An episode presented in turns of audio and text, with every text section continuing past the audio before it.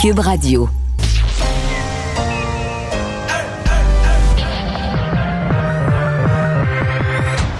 Deux, deux, deux, deux, deux animateurs cohérents, deux visions différentes.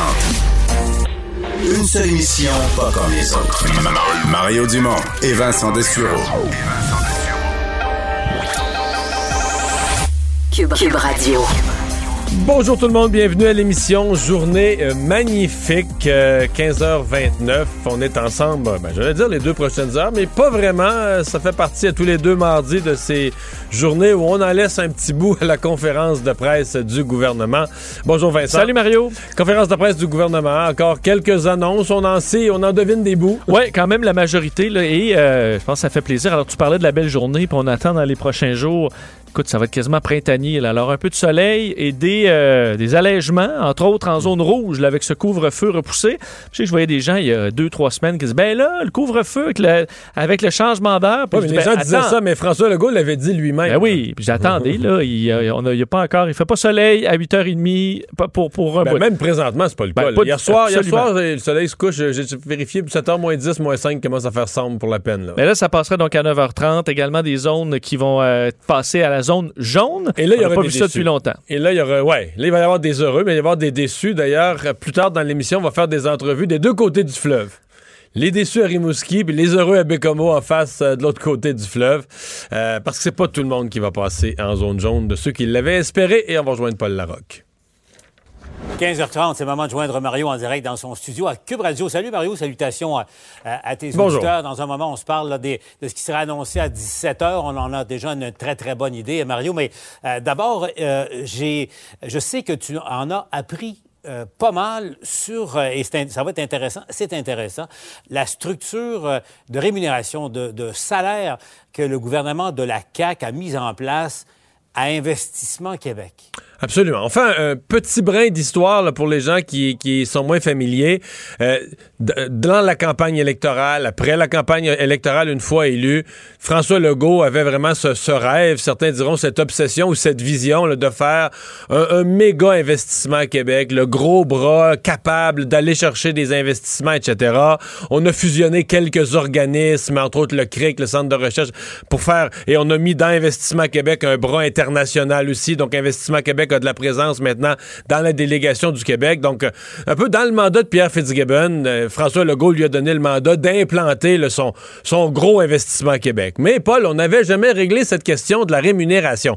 Tout ce qu'on savait, c'est que le nouveau président d'Investissement Québec, l'homme de confiance de messieurs Fitzgibbon et, euh, et, Legault, Guy Leblanc, gagnait beaucoup plus que son prédécesseur. On avait parlé de 800 000, puis à un moment donné, le chef de 900 000 avait sorti, alors que le prédécesseur avait jamais dépassé 500 quelques. Donc, on avait déjà cette idée que c'était plus gros. On voulait en faire la grosse affaire et que les gens allaient gagner plus. On disait vouloir recruter des, des sommités du monde des affaires, etc., du monde de la finance. Alors, voici le résultat des courses. Donc, euh, le président et les six premiers vice-présidents, donc sept dirigeants au total, le boss et les six premiers vice-présidents, on s'appuie. Le gouvernement devait chercher une...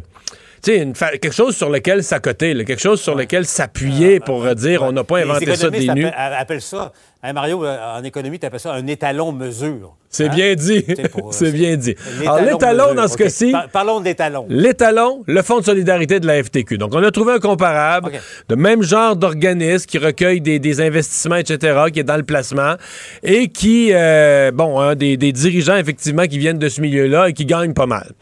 Les chiffres sont, tiens-toi bien, là, les chiffres sont importants, Paul, parce que, Mario, Mario, tu tournes autour du pot depuis tard. non, j'arrive. Euh. D'abord, euh, Guy Leblanc, 1 million 100 000. Vas-y. 1,1. 1,1 million. Euh, dans son quand même cas, cinq fois plus que le premier ministre. Tu sais, Mario, c'est cinq fois plus que le premier ministre du Oui, Québec. là. oui, oui, absolument. Mais je veux dire, euh, le premier ministre gagne moins que la plupart des banquiers, puis tout ça aussi. Bon, les autres, euh, les autres vice-présidents, donc ce qu'on appelle les premiers vice-présidents, euh, des salaires de base là, entre 315 000 et 500 000, mais quand on additionne, parce qu'il y a toutes les mesures incitatives, puis je vais y arriver, donc les, les bonnies, les primes, on arrive à des rémunérations globales, incluant le fonds de pension, là j'inclus tout, entre 750 000 et 950 000 par année. Donc, c'est... Par, par VP. Par, Par VP. VP. Oui, par, par VP. Entre 750 000 pour les moins payés jusqu'à 950 000. En incluant le fonds de pension, je, le, dis bien. Sur quoi sont basés ces bonnies? Trois, critères, trois familles de critères. Le développement économique, donc l'emploi, les investissements suscités pour, pour l'économie québécoise, la performance de l'organisation, le bon fonctionnement de l'organisation et le rendement. Parce que quand même, Investissement Québec fait des placements ou des prêts dans des entreprises, mais euh, il faut y a un rendement à aller chercher. Là. Donc, sur le rendement. Donc, les trois critères, développement économique du Québec, performance de l'organisation et euh, le rendement sur le, portefeuille d'investissement. Donc, c'est là-dessus qu'ils seront jugés.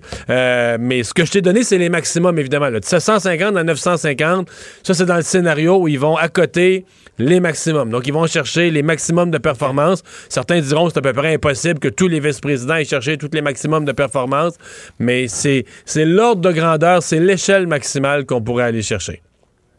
OK. Donc, 1,1 pour le, président hein, et entre 7,50 et 9,50 pour, euh, pour, pour, les VP. Mario, évidemment, ça va. Et là, j'entends tout de suite bien des gens à réagir. Ça risque de soulever tout un, euh, tout un boucan. Comment on peut justifier ça dans le secteur parapublic? Là, parce que hmm. euh, Investissement Québec, c'est le parapublic. Mais en même temps, si tu veux aller chercher des gens compétents et tu dois être compétitif.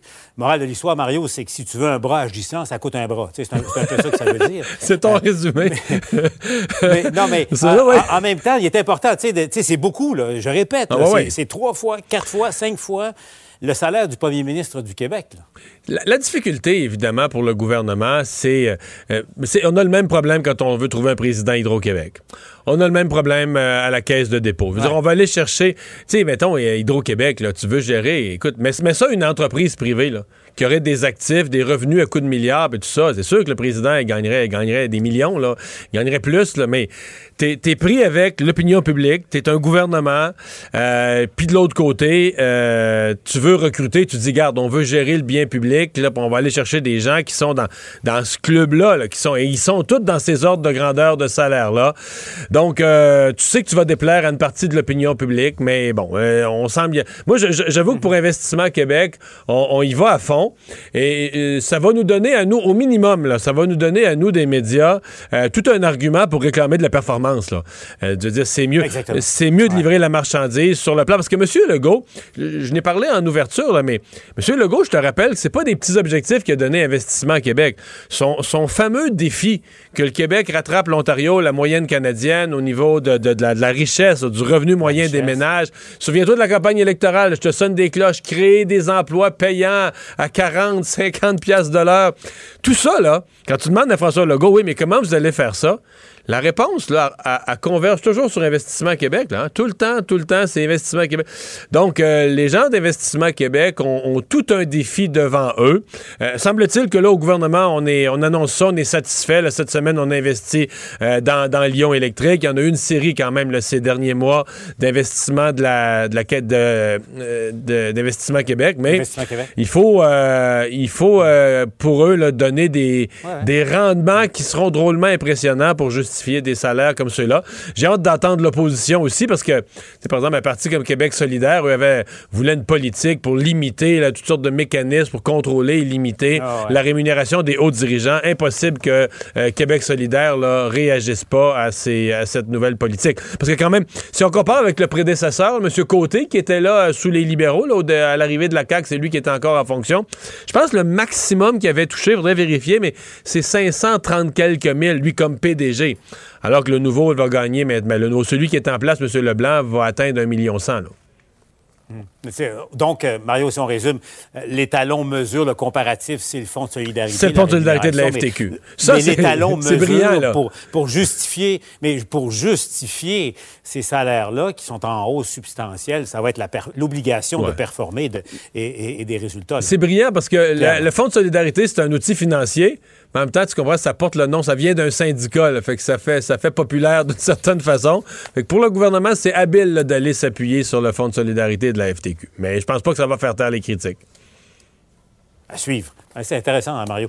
Euh, 17 heures, point de presse de François Legault. Mario, bon, on sait pas mal les mesures qui seront annoncées euh, d'ores et déjà, même en zone rouge. On s'en parlait hier, Mario, ajuster le couvre-feu à la réalité de, euh, de l'heure avancée. Je pense que ça tombe sous le sens également. Mais euh, là, j'ai hâte de voir. euh, il risque d'avoir, j'avais Nathalie Roy en entrevue, il risque d'avoir des annonces, en tout cas, une feuille de route pour la reprise des, spectacles cet été, même euh, en zone rouge.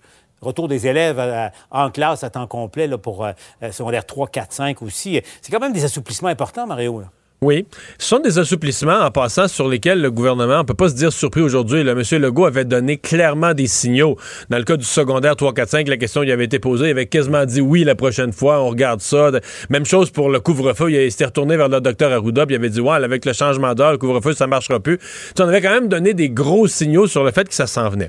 Là où, à mon avis, il va y avoir le plus de déception, Paul, parce qu'il y avait des signaux qui avaient été donnés. Là, je te parle des régions comme la tienne et la mienne, la BTB et le Bas-Saint-Laurent, où Ouais. on avait donné le signal que celles qui étaient les premières à avoir passé en zone orange allaient passer en zone jaune aujourd'hui. Et ça va se faire dans quelques cas, celles où le nombre de, de- le nombre de cas de COVID est resté très bas, Côte-Nord, euh, Gaspésie, entre autres, le nord du Québec, il y en a, a à peu près pas de COVID. Mais Plusieurs exemples au Saguenay-Lac-Saint-Jean, au contraire, là, depuis quelques jours, on serait quasiment plus sur le bord de revenir en zone rouge que de passer en zone jaune. Euh, Bas-Saint-Laurent a eu des éclosions dans des restaurants. Ça semble plus sous contrôle maintenant, mais éclosions dans des restaurants. Euh, L'Outaouais, ça va plutôt mal. Effectivement, on est en crainte de, pas, de revenir en zone rouge là aussi. En Mais- Abitibi, il y a le variant sud-africain qui fait beaucoup peur. Oui, c'est ça. Mais Mario, on me confirme, il n'y aura, pas de région qui rebascule en rouge euh, aujourd'hui. Pas aujourd'hui. Ils sont- euh, disons que, Ils sont euh, plus menacés en mais ils passeront Outaouais. pas. Là. Oui. Si vous êtes au Saguenay-Lac-Saint-Jean, vous êtes en Outaouais, disons que euh, vous allez être sous haute surveillance au cours des, des prochains jours. C'est probablement ce qui, ce qui a euh, la meilleure mesure à faire, Mario, ça? Oui, mais en fait, c'est l'avantage du code des couleurs. Euh, moi, je, l'entends sur le terrain dans ces différentes régions-là où il y a tout à coup une recrudescence du nombre de cas. Tu les gens se regardent entre eux, s'autodisciplinent, puis se disent Hey, euh, là, euh, on est passé en zone orange, on vient de rouvrir nos restaurants. Pas vrai qu'on va niaiser, puis on va en zone rouge. Tu sais, il y, a une- espèce d'autodiscipline des gens parce qu'on le voit, là, on voit les éclosions, on voit les cas, et ça, amène plutôt d'avoir le gouvernement qui vient de materner puis de dire quoi faire. C'est comme les, les régions elles-mêmes, puis élus locaux, puis les gens entre eux qui se, qui se parlent dans le casse, qui se disent ben là, faisons le, faisons le nécessaire pour garder le- le- les, bouts, les bouts de liberté qu'on a réussi à, à- réobtenir. Donc, euh, c'est. Par contre, Paul, je veux dire, aujourd'hui, là, c'est quand même une facile pour le gouvernement.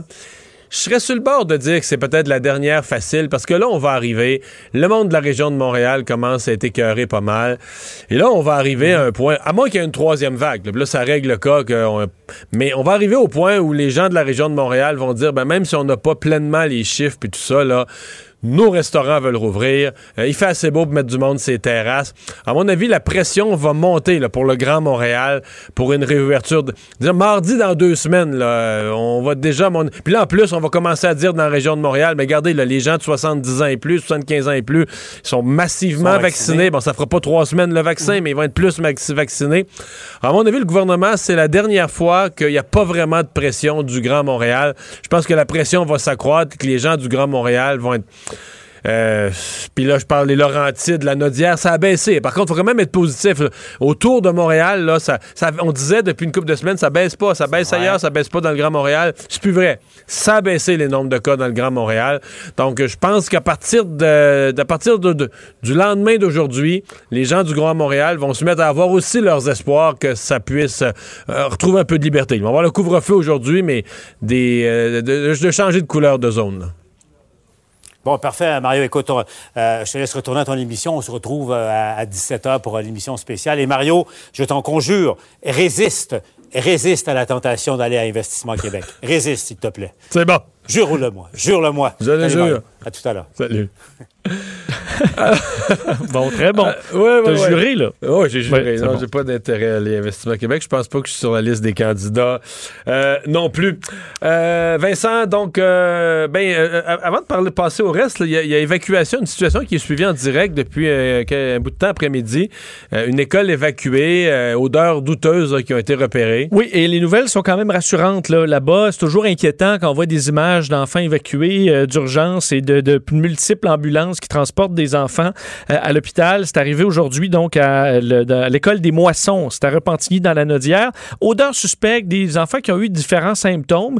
Alors, on n'a pas voulu prendre de chance. On a tout évacué tout le monde. Reste qu'il fait plutôt beau. C'est quand même froid. Alors, on a été capable rapidement de s'assurer que le gymnase ne représentait pas de danger. On a pu rentrer les élèves là-bas alors que certains étaient transportés à l'hôpital. 14 élèves transportés à l'hôpital. Finalement, ce que ça semble puisqu'on a créé une fuite de gaz à un certain moment, mais euh, il n'y a même pas de gaz dans cette école-là.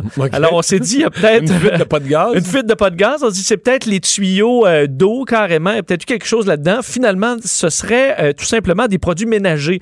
En voulant se laver les mains, certains jeunes auraient en quelque sorte renversé des produits chimiques qui se seraient mélangés. Ça aurait fait des émanations et rien de plus que ça. Alors, trois jeunes sont en observation. Tout le monde va très bien. C'est vraiment par précaution et qu'on va nettoyer euh, de fond en comble cette, euh, cette classe-là. Alors, demain, euh, tout devrait, devrait revenir à l'ordre pour l'école des moissons.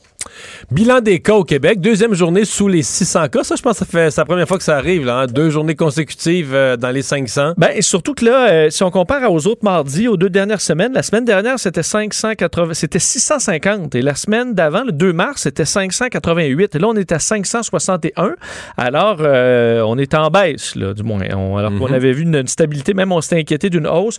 Là, on peut dire aujourd'hui, c'est une journée de baisse avec euh, bon, 8 décès, mais moins, 20 euh, personnes de moins hospitalisées utiliser 4 personnes de moins aux soins intensifs, 18 000 prélèvements, donc ça, c'est pas énorme, et 28 euh, 000, presque 29 000 doses de vaccins. Euh, par euh, région, ben là, tu le disais, des régions, bon, le Saguenay, 32 aujourd'hui. Hier, 40, aujourd'hui, 32 au Saguenay-Lac-Saint-Jean, ce sont de très mauvaises nouvelles. Et c'est pire que la capitale nationale. Alors, on s'entend, c'est une autre population. On dirait qu'il n'y a pas d'entre-deux au Saguenay-Lac-Saint-Jean, là. tu sais, ça va bien, ça allait super bien, il était passé au orange, puis quand, tu sais, il y a d'autres régions qui étaient passées au orange, qui ont eu des petits cas. Mais, au Saguenay-Lac-Saint-Jean, quand il y a des cas, ça monte tout de suite euh, en euh, flèche. Il faudrait y voir parce que la capitale nationale, vraiment stable, plus, euh, fait ce 30 cas. Montréal, bonne journée, 245 ouais, même Laval, pas Laval, mais Laurentide et Lanaudière avait, ont des bonnes journées aussi. Oui, Lanaudière, 30 cas. Laurentide, 34. Ça, c'est dans leur meilleur depuis très longtemps. Ben, Montérégie, 55 aussi. Laval, bon, 75. on a été quand même souvent près de 100 dans les dernières Montréal, semaines. c'est plus difficile, malgré tout. Mais là, 245 cas pour Montréal, on sent quand même euh, peut-être une, meilleure journée. On verra dans les prochains jours. Gaspésie, par exemple, qui va repasser au jaune, euh, zéro cas aujourd'hui. Alors ça, ça peut quand même être assurant. L'Outaouais, euh, plus 23. ce qui explique en partie ça, c'est une éclosion dans un centre de la petite enfance de Gatineau. 14 cas confirmés là, sur les 125 enfants et employés qu'on retrouve à cet endroit-là. Alors, ben, tout le monde est, est à la maison pour une période de 14 jours. Alors, ça explique un peu le genre d'éclosion, les euh, chiffres un peu moins bons pour la région. Et en Ontario, ben, d'autres experts qui euh, confirment. En fait, on parle du début d'une troisième vague. Oui, euh, vraiment, on sent qu'on est au début de cette troisième vague et ça se confirme selon plusieurs scientifiques.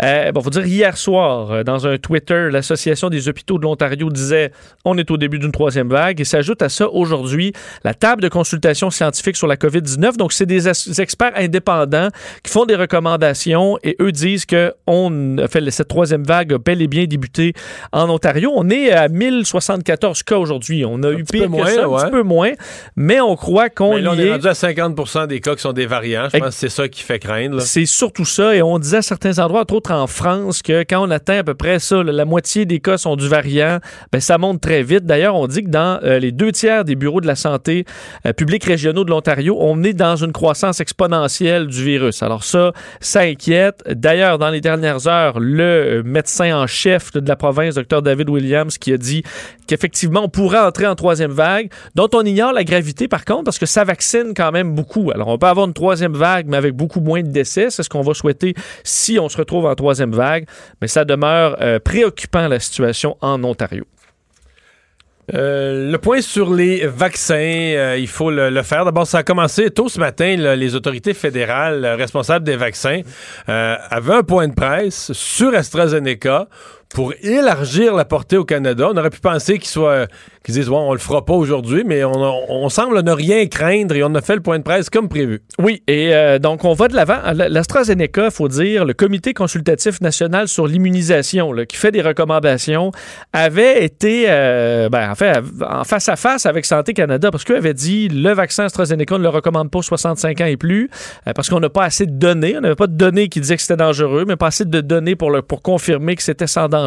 Santé Canada, autant que le gouvernement du Québec avait dit ben non, nous on va de l'avant, on est confiant qu'il n'y a pas de problème. Mais ben là, ce comité a fait volte-face dans les dernières heures et euh, en fait, c'est tout simplement qu'on a eu de nouvelles données, surtout provenant, on avait vu, euh, bon, là, c'est le Royaume-Uni qui vaccine énormément avec AstraZeneca. Alors là, on a des données très probantes sur le fait qu'AstraZeneca est sécuritaire pour les 65 ans et plus. Et ça détonne. Parce et efficace. efficace. Efficace pour les 65 ans et plus et sans danger. Alors, on va de l'avant, on le recommande pour tout le monde. Euh, et ça fait quand même étrange parce qu'au Canada, on va de l'avant, on est très rassurant, on dit n'y a pas de problème. Et euh, ben, d'autres pays se sont ajoutés aujourd'hui à ceux qui suspendent par précaution l'administration de l'AstraZeneca, entre autres la Suède. on est rendu une quinzaine de pays, dont l'Allemagne, la France, contre, je voyais le président Macron qui s'est dit rassuré par les propos parce que l'Agence européenne du médicament a fait une conférence de presse, la présidente a fait une conférence de presse ce matin, puis a dit que pour elle, le vaccin était toujours bon, toujours fiable. Puis Macron, hier, son gouvernement a suspendu l'usage du vaccin. Mais aujourd'hui, il se dit très rassuré par le fait qu'on dit que le vaccin est bon. C'est parce que, man, ton pays, là, il le donne plus, puis ton pays a contribué à inquiéter l'humanité en entier. Avec le vaccin. Je sais. Et là, c'est vraiment, je prends l'expression, remettre la patate dans le tube, c'est vraiment dur. Parce que là, il faut regagner la confiance des gens sur ce vaccin-là, qui a mauvaise presse, surtout pour des raisons. Il y a euh, beaucoup, de, beaucoup de scientifiques et de médecins européens qui sont furieux contre les pays, qui ben, disent. Euh, L'Agence euh, européenne des médicaments, là, ils se réunissaient aujourd'hui, ils vont émettre, vont analyser toutes les dernières, les, dernières données, mais jeudi, ils vont émettre de nouvelles recommandations qui risquent pas de changer parce qu'on le dit, là, on est fermement convaincu des bénéfices du vaccin AstraZeneca. Et là, tous les pays vont reprendre le donner. Ben, on, on s'attend à ça. Et on dit l'histoire des caillots sanguins, il n'y a pas de lien avéré euh, entre le vaccin et ces cas de caillots. Et le comité de sécurité, euh, bon, se, se, réunit, ainsi que le groupe consultatif d'experts de l'OMS aujourd'hui pour revoir tout ça. Et tous les, écoute, les experts c'est dur de trouver un expert qui dit qu'il faut arrêter la vaccination avec AstraZeneca. Bien au contraire, euh, les bénéfices du vaccin semblent immenses versus des dangers. En fait, c'est même pas des dangers minimes. On ne sait même pas s'il y a un danger minime. Il est soit de zéro ou très non, faible. que quand même ceux qui regardent ça d'un point de vue mathématique disent euh, prenons le pire scénario. Tu dis, on, a, on, on le sait pas. Prenons le pire scénario. Par exemple, il y aurait 37 sur les 17 euh, millions, selon les données recueillies, 30, les 17 millions de vaccins, il y aurait 37 cas rapportés de thrombose. C'est pas beaucoup, là. C'est deux cas par million. Deux cas, mettons, dans tout le Québec, deux cas par million. Quand on aurait vacciné tout le monde, on aurait 12 cas de thrombose. 12 personnes qui malheureusement feraient une thrombose. La probabilité, c'est qu'il n'y en a pas qui va décéder.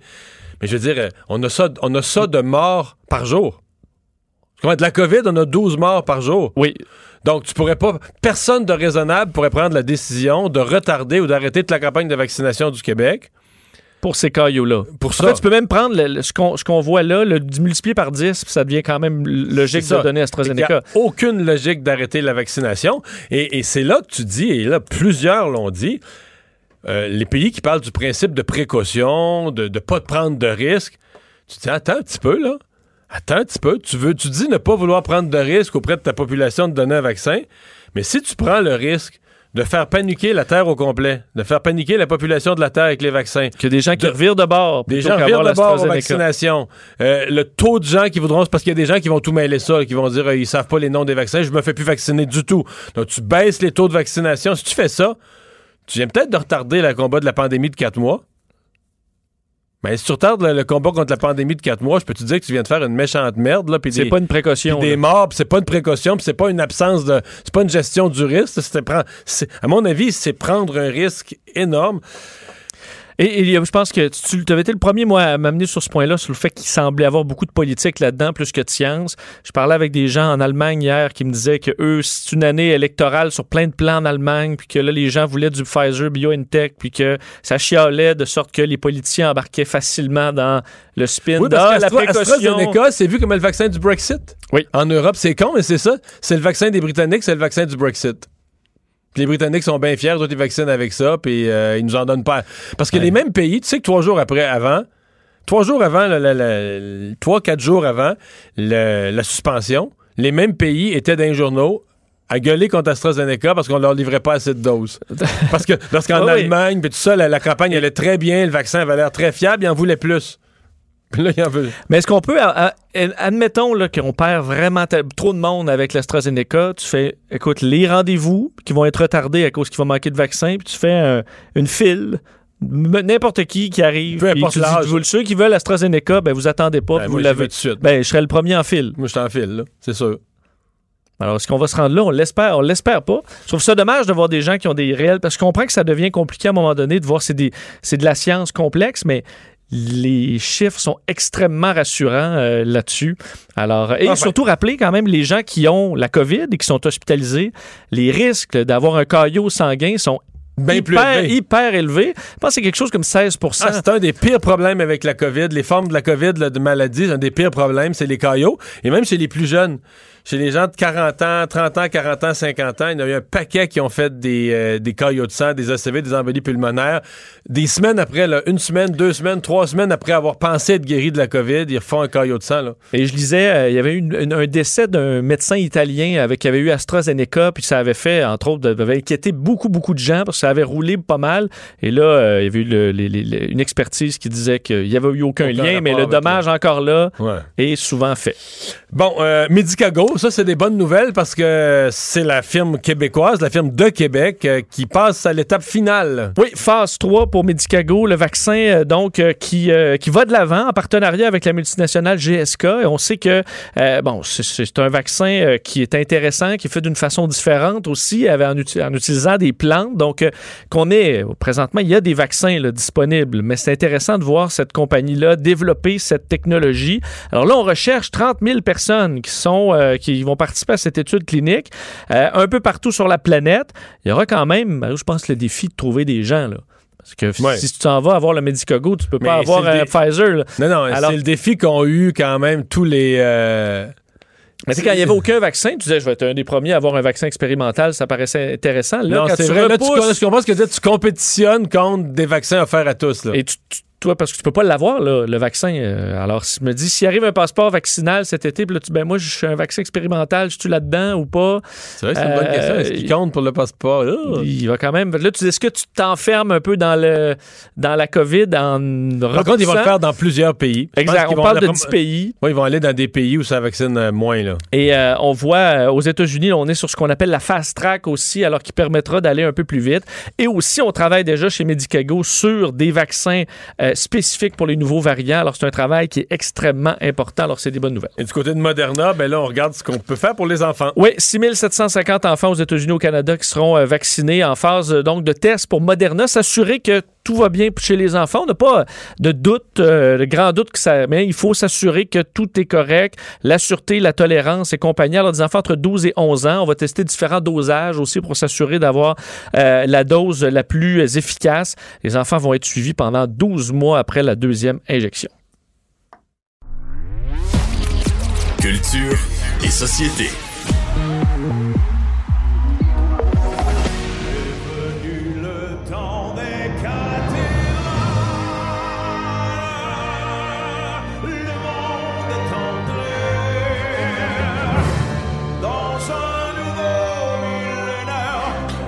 Et Anaïs, bonjour. Bonjour, euh, messieurs. Euh, c'est de la musique, celle-là, qui accompagne euh, Bruno Pelletier. c'est de la musique et pas à peu près. Donc là, pour tous ceux et celles qui aiment euh, la musique populaire revisitée avec l'Orchestre symphonique de Montréal, c'est vraiment une magnifique nouvelle aujourd'hui qui a été annoncée. Donc l'OSM présentera d'ici les prochaines semaines trois spectacles et on commence du 23 mars au 6 avril avec OSM Pop, les grands moments. Donc là, là, vous allez revisiter, en fait, vous allez vivre plutôt les meilleurs moments de l'OSM avec ce qu'on vient d'entendre Bruno Pelletier, Luce Dufaux, Luc de la Rochelière, Diane Dufresne, Rock Voisine, Marie-Mé. Écoutez, j'en passe. Donc, 16 artistes y seront. Ça coûte une vingtaine de dollars puisque c'est virtuel. Donc, c'est vraiment une belle façon de passer une belle soirée. Il y aura du 17 au 23 avril prochain. Marc Hervieux, euh, qui en a fait l'annonce aujourd'hui euh, sur les médias sociaux, lui qui était très heureux d'avoir accès à une carte blanche. Donc là, il a décidé d'inviter Annie Villeneuve, Brigitte Bojoli, Stéphanie Bédard, France Castel, moi je suis vendue, Debbie Lynch White et Geneviève Leclerc. Et on a appris aussi les Cowboys fringants euh, seront de la partie. Là, je vais vous faire entendre un extrait. Ça, c'est en 2018, messieurs. Ça a été filmé avec un téléphone cellulaire dans la salle euh, à l'époque où les gens pouvaient chanter, danser, être euh, pognés en pain dans une pièce et euh, avoir du fun lors d'un spectacle. Mais vous allez entendre un peu ça sonne quoi, les Cowboys fringants avec l'Orchestre symphonique de Montréal.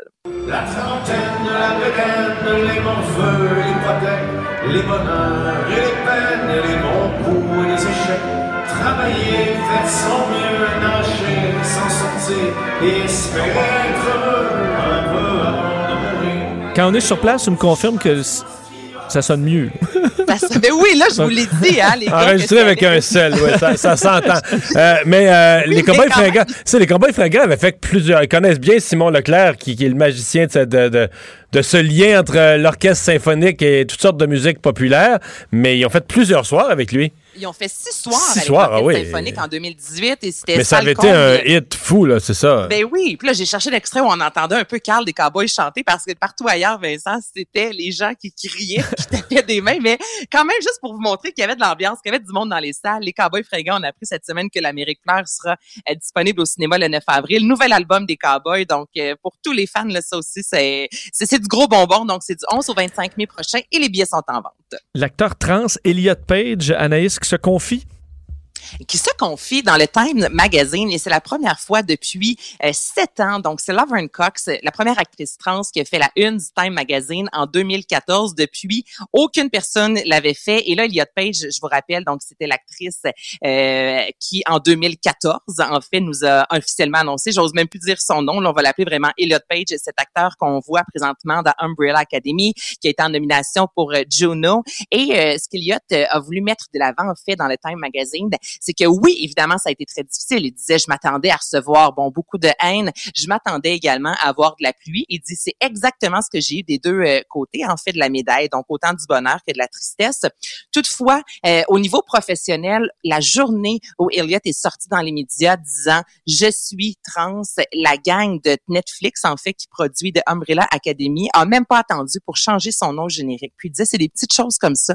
Il dit, je n'ai jamais eu autant d'offres professionnelles pour justement maintenant des rôles d'hommes euh, à la télévision. Et là, je regardais, je faisais un peu de recherche, messieurs. Tu l'été dernier, dans le clin d'œil, il y avait un article Neuf femmes trans inspirantes au Québec. On entre autres l'autrice et actrice qu'on voit présentement euh, à la télévision, justement, euh, dans une autre histoire, Gabrielle Bouliane Tremblay. Donc, ça fait, on s'en va justement dans la bonne direction. Ça fait du bien comme ça d'avoir des acteurs qui font la une de, de magazines pour vraiment raconter leur histoire. Et Elliot Page disait, c'est ma première entrevue, je tiens à en parler dans les médias pour inviter les autres euh, jeunes femmes, jeunes hommes qui vivent la même situation que moi à sortir en fait euh, de l'ombre. Nouvelle compétition culinaire pour l'un de mes cuisiniers préférés. Ah, ça va sentir le barbecue cet été. Je sais pas pour vous, mais moi, l'été, puis on le voit avec les chefs, hein, ça connaît toujours un franc succès. Des émissions de cuisine, j'aime tellement ça. Là, le, le, soir avec le soleil, ça s'écoute bien. La fin de semaine, peu importe. Et là, c'est 3, 2, 1 barbecue. Donc, c'est euh, en fait Bob le chef qui va animer cette compétition-là. Les gens peuvent déjà s'inscrire. Ça va commencer le 14 juin. Et là, Vincent, Mario, si les deux vous êtes ensemble dans la compétition, vous allez vous affronter. Vous allez recevoir une boîte avec plein d'ingrédients. Et là, tout au long de la compétition, on va ajouter quelques défis, quelques ingrédients additionnels, quelques façons de, de cuisiner. OK, en donc fait, on choisit pas, on reçoit une boîte on reçoit une boîte d'ingrédients puis on s'arrange avec ça. Oh. Arrange-toi avec ça. Faut quand même maîtriser beaucoup de, de La techniques. technique, là, ouais. Ben oui, ben exactement. Donc, je sais pas s'il va y avoir des auditions euh, avant. Ça, l'histoire ne le dit pas pour l'instant. Et ce sera Bob le chef et il y aura toujours une personnalité aimée euh, du Québec qui sera là pour euh, goûter euh, à la bouffe et remettre un tel, euh, un certain montant d'argent. Et là, avant de vous quitter, est-ce que j'ai le temps de terminer avec une nouvelle, Oui, je voudrais, de dernière heure? Vas-y, C'est vas-y, Distribution Select. Et ça, c'est euh, d'une tristesse, mais bon, fallait s'y attendre. Distribution Select qui a annoncé la cessation d'activité, messieurs, euh, à partir du 2 juillet 2021. Là, juste pour situer les gens, Distribution Select, c'est un des plus importants distributeurs au Québec. Ça existe depuis une quarantaine d'années. Il y a une dizaine de producteurs qui travaillent avec Distribution Select. Et là, on a décidé euh, que ça soit là, la distribution de vidéos, audiovisuels, euh, physique, numérique. On arrête tout ça. Donc, il y a plusieurs producteurs qui vont devoir euh, se tourner, euh, se, se retrousser les manches, en fait, pour tenter de trouver un autre distributeur. Et ce qu'on a mis de l'avant, ben c'est ce qu'on entend dans les médias depuis euh, plusieurs années, c'est que la technologie a modifié, hein, évidemment, les habitudes d'écoute, Et- a modifié l'industrie de la musique et pas à peu près. Donc, euh, Distribution Select veut continuer, évidemment, à travailler dans la dans la culture. On veut continuer à produire de la musique, des événements, à exploiter des salles de diffusion. Euh, Il y a que musique, il y a l'achat d'audiogramme parce que tout ça, c'est avec Québécois, mais euh, vendre là, des albums, là, puis dire dans un dans un disquaire près de chez vous, comme on entendait à la télévision il y a quelques années, lorsqu'on annonçait la publicité euh, d'un nouvel album, euh, ça, ça se fera de moins en moins. Puis là, on le voit encore aujourd'hui avec cette grosse annonce-là. Merci Anaïs. Salut, à demain. Pour une écoute en tout temps, ce commentaire d'Anaïs Gertin-Lacroix est maintenant disponible dans la section balado de l'application et du site cube.radio. Tout comme sa série balado, Culture d'ici, un magazine culturel qui aligne entrevues et nouvelles du monde des arts et spectacles. Cube Radio. Il explique et démystifie l'économie. Pierre-Olivier Zappa, à vos affaires. Bonjour Pierre-Olivier. Salut Mario. Alors, émission spéciale ce soir. On parle d'innovation à l'émission À vos affaires à 18h30. Euh, Mario, j'animais euh, cet après-midi un panel dans le cadre d'Expo Entrepreneurs. C'est le plus gros événement qui rassemble des entrepreneurs chaque année au Québec. Évidemment, en raison de la pandémie, c'était virtuel. Euh, J'étais dans une salle de la Société des arts euh, technologiques et j'interviewais des entrepreneurs. Par exemple, le président de l'Edartec, petite entreprise qui est devenue assez importante et qui fait dans les capteurs pour les véhicules autonomes. J'ai fait une entrevue aussi aujourd'hui avec Judith Fetzer, qui est une euh, entrepreneur qui, en 2014, a littéralement inventé la fameuse boîte repas. Tu sais, les, les prêts à cuisiner. Ouais. Tu ouvres la boîte, tu as, les recettes. Pour comprendre à quel point l'innovation est un moteur important de l'économie et surtout de, de la relance qui est à venir. Euh, et avec ces témoignages d'entrepreneurs, ce soir, ce qu'on va tenter de faire, c'est de voir comment ça peut s'appliquer également dans notre parcours professionnel et dans notre euh, et dans notre parcours d'entrepreneur si on en est un. On va recevoir l'innovateur en chef du Québec, Luc Sirois, qui a été nommé en, décembre dernier par le gouvernement. Euh, et j'ai bien hâte de comprendre le mandat de cet innovateur en chef. Euh, on a déjà un scientifique en chef au Québec qui donne des avis. c'est de la pression, ça être l'innovateur en chef au Québec, je te dis, tu peux. Oh. Hey, ça doit être stressant à dormir. Tu peux jamais rien faire, tu peux jamais rien faire comme les autres. là. En tout cas, tu as une pression de, de- de résultats, surtout qu'au Tu gouvernement, on, Si t'arrives si chez un couple d'amis pour aller manger, tu peux pas amener une bouteille de vin ou des fleurs, là. Faut que tu te fa- faut que tu innoves. J'avoue que t'amènes le même à ta fille, puis là, dis encore des crêpes ou. Ouais. Faut que tu trouves mieux. t'amènes t'amènes un vin orange euh, Ah, élevé en barrique de cèdre. euh, Moi, je faiblirais. Alors, on va tenter de comprendre ce, ce mandat d'innovateur en chef. Puis concrètement, tu sais, qu'est-ce que ça va changer dans nos entreprises à court, moyen terme?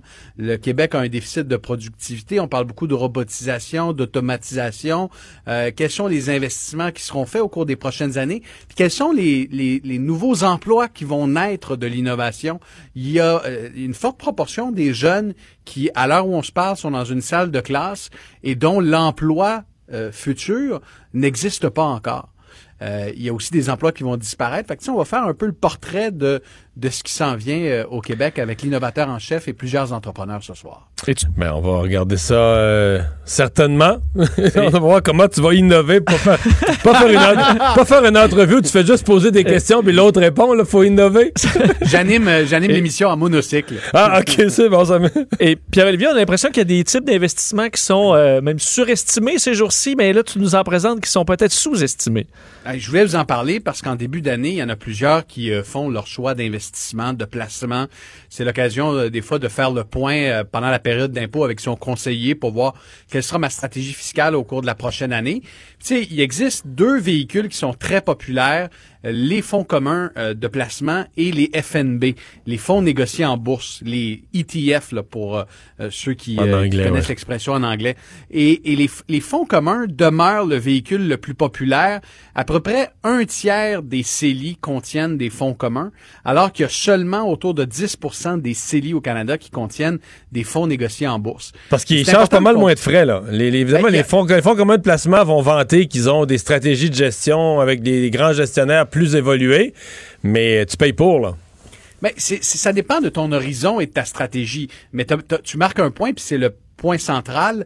Les frais de gestion sont beaucoup moindres dans la majorité des fonds négociés en bourse versus les fonds mutuels.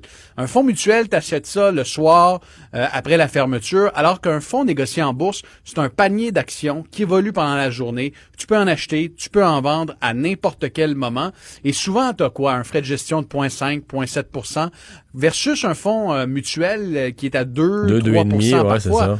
Euh, et et c'est là que c'est important. Si vous avez une somme d'argent, je donne un exemple, vous avez un, un 100 000 c'est votre retraite, euh, c'est investi dans un fonds commun, ben dites-vous que 2% de frais de gestion, c'est l'équivalent de 2 000 qui s'en va dans la poche euh, de, du fonds. Fait, Et fait ça, faut être sûr d'avoir 2% de rendement en plus tout le temps, là. Si t'es sûr ça. de ça, c'est correct, mais c'est pour là, aller chercher le même rendement... Là, parfois, tu as d'autres frais de gestion qui s'ajoutent à ça. Par exemple, ton conseiller peut prendre une cote. Donc, c'est important de se renseigner puis de poser la question à son conseiller. Chaque année, ça me coûte combien en frais de gestion? Puis est-ce qu'il y a une façon de, de réduire ces frais de gestion? Souvent, les fonds négociés en bourse, surtout au cours des dernières années, ils ont connu une popularité euh, de plus en plus importante. Il y a de nouveaux véhicules. Il y a des fonds négociés en bourse pour à peu près tout. là. Les énergies vertes, il y en a qui reproduisent les principaux indices. Si Le vous pot, croyez que le marijuana, c'est l'affaire, ben, tu peux acheter un fonds négocié en bourse juste de marijuana. Exactement, juste de Il y en a producteurs de de, tout, marijuana. Il y en a, il y en a pour tous les goûts. Il y a des gens qui se disent, moi, je suis écolo, je veux que mon portefeuille reflète mes valeurs, je vais inv- investir dans des fonds négociés en bourse qui sont euh, strictement verts, qui respectent l'environnement. Donc, il y a toutes sortes de fonds négociés en bourse. Et, et, la, et ce que je lance aujourd'hui, si vous avez des questions, posez-les à votre conseiller, mais gardez en tête une chose. Il y a bien des conseillers qui n'ont aucun incitatif à vous suggérer d'investir dans des fonds négociés en bourse parce qu'ils ont peut-être moins de commissions lorsqu'ils euh, Oh. euh, suggèrent de, de- de- des, Ouais, mais, des euh, FNB. Peut-être quelque chose que tu sais pas, ils sont pas supposés travailler pour leur commission, ils travaillent pour l'intérêt du, du Oui. client? C'est pour ça que Desjardins, d'ailleurs, avait écopé d'une lourde amende parce que plusieurs de ses conseillers mettaient les produits Desjardins de l'avant et non les produits d'autres institutions euh, ou, ou les FNB, par exemple. Donc, ce que je veux dire, c'est questionner votre conseiller et si vous n'êtes pas satisfait de ses services, ben il y a un paquet d'autres conseillers qui n'attendent euh, euh, que ça. Ou vous des- pouvez aussi lui imposer votre volonté. Hein? C'est c'est fort possible, Mario. C'est- Moi, tu j'ai congédié, j'ai congédié, dis-je, le mien il y a quatre ans, euh, expérience personnelle, témoignage, en m'apercevant qu'il y avait des frais cachés sur l'administration d'un compte REER, payer 25 dollars par mois et pas se le faire dire par son conseiller pendant trois ou quatre ans, Hmm. ça mérite un congédiement. Donc, posez des questions et renseignez-vous sur les FNB. Ça demeure un véhicule qui est peut-être sous-estimé, méconnu et qui pourrait vous coûter moins cher que les gros fonds mutuels avec des rendements similaires. Merci Pierre-Olivier. Y a pas de quoi. 18h30 à vos affaires. Mario Dumont et Vincent Dessureau. Inséparables comme les aiguilles d'une montre. Cube Radio. Alors, on s'attend bien à cette conférence de presse euh, qui va avoir lieu dans 45 minutes, qu'on va vous présenter en direct. On s'attend bien à voir euh, quelques régions encore, comme à tous les deux mardis, quelques régions changer euh, de couleur. Et ben, on n'a pas vu ça depuis très longtemps. On pourrait bien avoir des régions qui, dorénavant, passent en zone jaune. Euh, c'est En fait, dans les prochaines minutes, on va vous présenter les deux côtés. Euh, ceux qui vont probablement passer en zone jaune, puis ceux qui espéraient passer en zone jaune, mais qui, de toute évidence, euh, risquent de ne pas y passer. Donc, on commence par les heureux. La Côte-Nord, euh, où le nombre de cas s'est maintenu là, à 0, 1, 2 cas, presque rien depuis quelques jours encore. Yves Montigny est maire de Bécomo. Monsieur Montigny, bonjour. Bonjour, M. Dumont. Optimiste pour 17 heures? Ben, tout à fait, effectivement. Ça fait plusieurs semaines qu'on l'attend ce moment. Vous savez, euh, ici sur la côte nord, euh, euh, la situation est très différente d'ailleurs. hein. sur une région d'à peu près 100 000 habitants, on a euh, trois ou quatre cas. Là, on a quatre cas actifs sur le territoire. C'est très différent du reste du Québec. Puis ça fait plusieurs semaines qu'on est dans cette situation-là. Fait que les gens là euh, ont bien hâte, ont bien hâte de- que le gouvernement s'occupe de nous.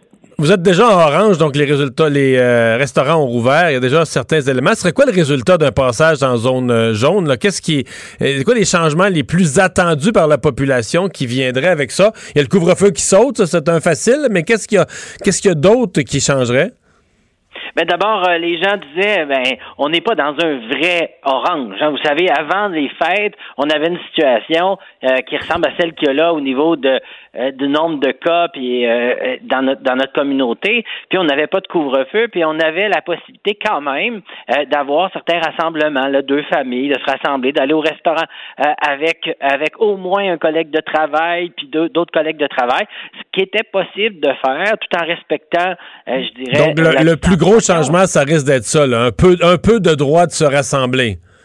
Ben oui, c'est clair que c'est là. Puis à quelque part, on, est capable de le faire. On l'a prouvé l'été passé. On a accueilli des touristes, puis on n'a pas eu d'éclosion là.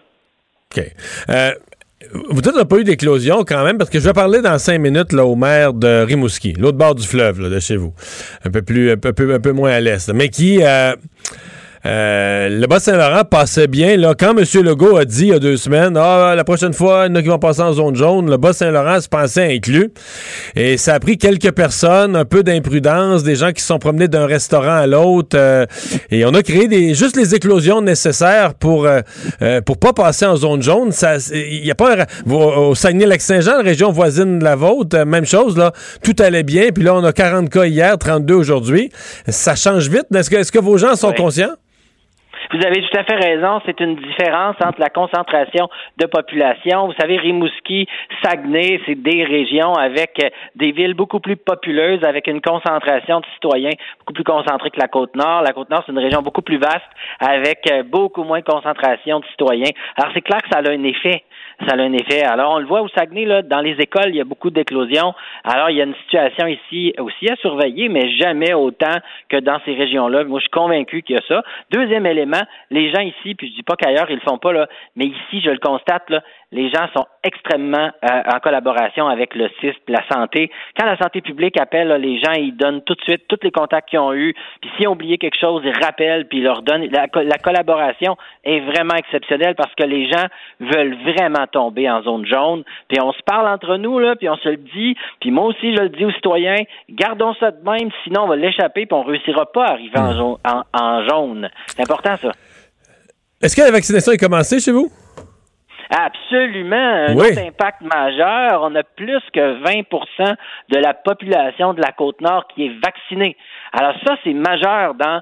euh, dans Donc, même les vaccinations de masse, les campagnes, c'est commencé euh, sur la Côte-Nord. Ben oui, il y a même des régions, là, je pense à la Mangani, puis tous les secteurs plus isolés. Oui, les secteurs le isolés, ça je le sais, c'est, c'est tout vacciné. Ça, c'est, normal, mais Tout, tout, tout. Les, les villes, euh, à cette île, à Bécomo, est-ce qu'il y a eu des, euh, des premières cliniques de vaccination de masse? Absolument, j'en ai visité une récemment là, de, dans un des centres d'achat ici qu'on appelle le centre d'achat La Flèche. C'était ouvert, je suis allé la visiter, les gens euh, étaient là, les 70 ans et plus se font vacciner. On est là-dedans, cette période intensive là, de vaccination à Bécomo, on est là-dedans. Cette île, c'est la même chose. Puis plus loin vers la Mangani, Havre Saint-Pierre, tout le monde est vacciné. Yves Montigny, merci d'avoir été là. Merci beaucoup. Au revoir, bonne chance. Et on va maintenant traverser le fleuve. Marc Parent est le maire de Rimouski. Bonjour, Monsieur Parent. Hey, bonjour. Il y a un, deux- un peu moins emballé que, que. Ouais, ouais, ouais, parce qu'il y a, on, on va se dire la vérité, il y a deux semaines, quand François Legault avait dit, bon, il y en a qui vont passer en zone jaune, au Bas-Saint-Laurent, on se pensait inclus, là. Ah, c'est certain. Puis euh, ça, ça évolue vite. Euh, puis euh, quand on regarde, là, il y, a- il y a une gradation. Clairement, là, la côte nord, euh, leur situation, là, ils ont très, très, très peu de cas. Euh, ici, dans, dans la, la région de Rimouski, on parle d'environ 25 cas par 100 000 habitants. Euh, alors que Montréal, euh, Laval, c'est six ou sept fois plus de cas. que ça. Donc, il y a vraiment une Non, gradation. vous allez rester en orange, c'est juste le, le passage espéré en zone jaune. Euh, Je veux pas dire que ça arrivera jamais, mais qui risque d'être reporté là, de, de, de quelques jours, de quelques semaines. là. Ben, moi, ma crainte, c'est un peu ça. Là. Puis, euh, en fait, ce qu'on voit, là, de un, vous l'avez mentionné tantôt, là, M. Legault semble avoir une habitude de faire des annonces aux deux semaines. Euh, L'annonce qu'il fait aujourd'hui entrera en vigueur dans à peu près deux semaines. Fait que euh, je pense qu'à moins qu'il y ait des modifications de dernière minute, euh, il, il y a fort à parier là, que la population du, du Bas-Saint-Laurent ne pourra pas euh, aller en zone jaune avant le, le 15 avril à peu près. C'est un petit peu décevant, là, malgré le fait qu'il y a quand même très peu de cas. Là. Ouais. Ouais. Et les, gens réagissent comment? Est-ce que les gens en veulent au gouvernement ou est-ce que les gens en veulent à la COVID ou est-ce que les gens en veulent à, à ceux qui n'ont pas été assez prudents et qui ont créé ces, ces nouvelles éclosions? Ouais, moi, je pense qu'on peut pas lancer la pierre à personne. Là, Euh, c'est certain que tout le monde est, est- est- trouve la situation difficile, Euh, malgré le fait que les gens de la région ici auraient bien aimé qu'on puisse euh, aller au jaune. Euh, on peut pas faire autrement que sympathiser avec les gens de la grande région de Montréal qui ont vécu des moments beaucoup Ouais. plus difficiles. Et puis, nous, on le voit là. il y, a, il y a quand même des possibilités là, de, de sortir à l'extérieur, de faire de l'exercice, d'avoir accès aux grands espaces quand même assez, assez facilement. Alors que clairement, là, les gens de, du Grand Montréal, dans bien des cas, ont vécu des moments où c'était beaucoup plus ardu. Ça se passe comment chez vous dans les euh, la, réouverture des, des, restaurants? Ça s'est bien passé? Les gens sont là? Je sais que un peu à l'ouest de chez vous, là, dans mon coin, Rivière-du-Loup, il y a eu des éclosions. Il y a un même individu qui, qui s'est promené dans trois restaurants avec la COVID. Là, ça a causé de l'émoi.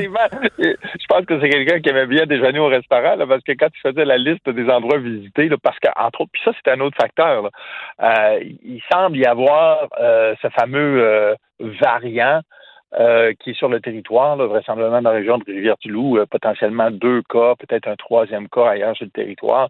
Et ça peut avoir contribué à la prise de décision du, du gouvernement. Mais ce qu'on se rend compte ici, on entend que, par exemple, il y aura on abaissera d'une certaine façon certaines des règles sur le territoire rouge. Donc, nous qui sommes en orange, qui a quand même une, une différence extrêmement importante dans le nombre de cas par 100 000 habitants avec les, les gens, comme je mentionnais tantôt, de la grande région de Montréal, on se retrouve à avoir à peu près, à toute fin pratique, les mêmes règles qui s'appliquent en orange qu'en rouge. Et moi, mon espoir, c'est, bon ben, d'accord, s'ils maintiennent la région du Bas-Saint-Laurent en orange, ben, qu'au moins, ils, euh, ils, ils- ils un peu la vis là, pour nous donner un petit peu plus de marge de manœuvre.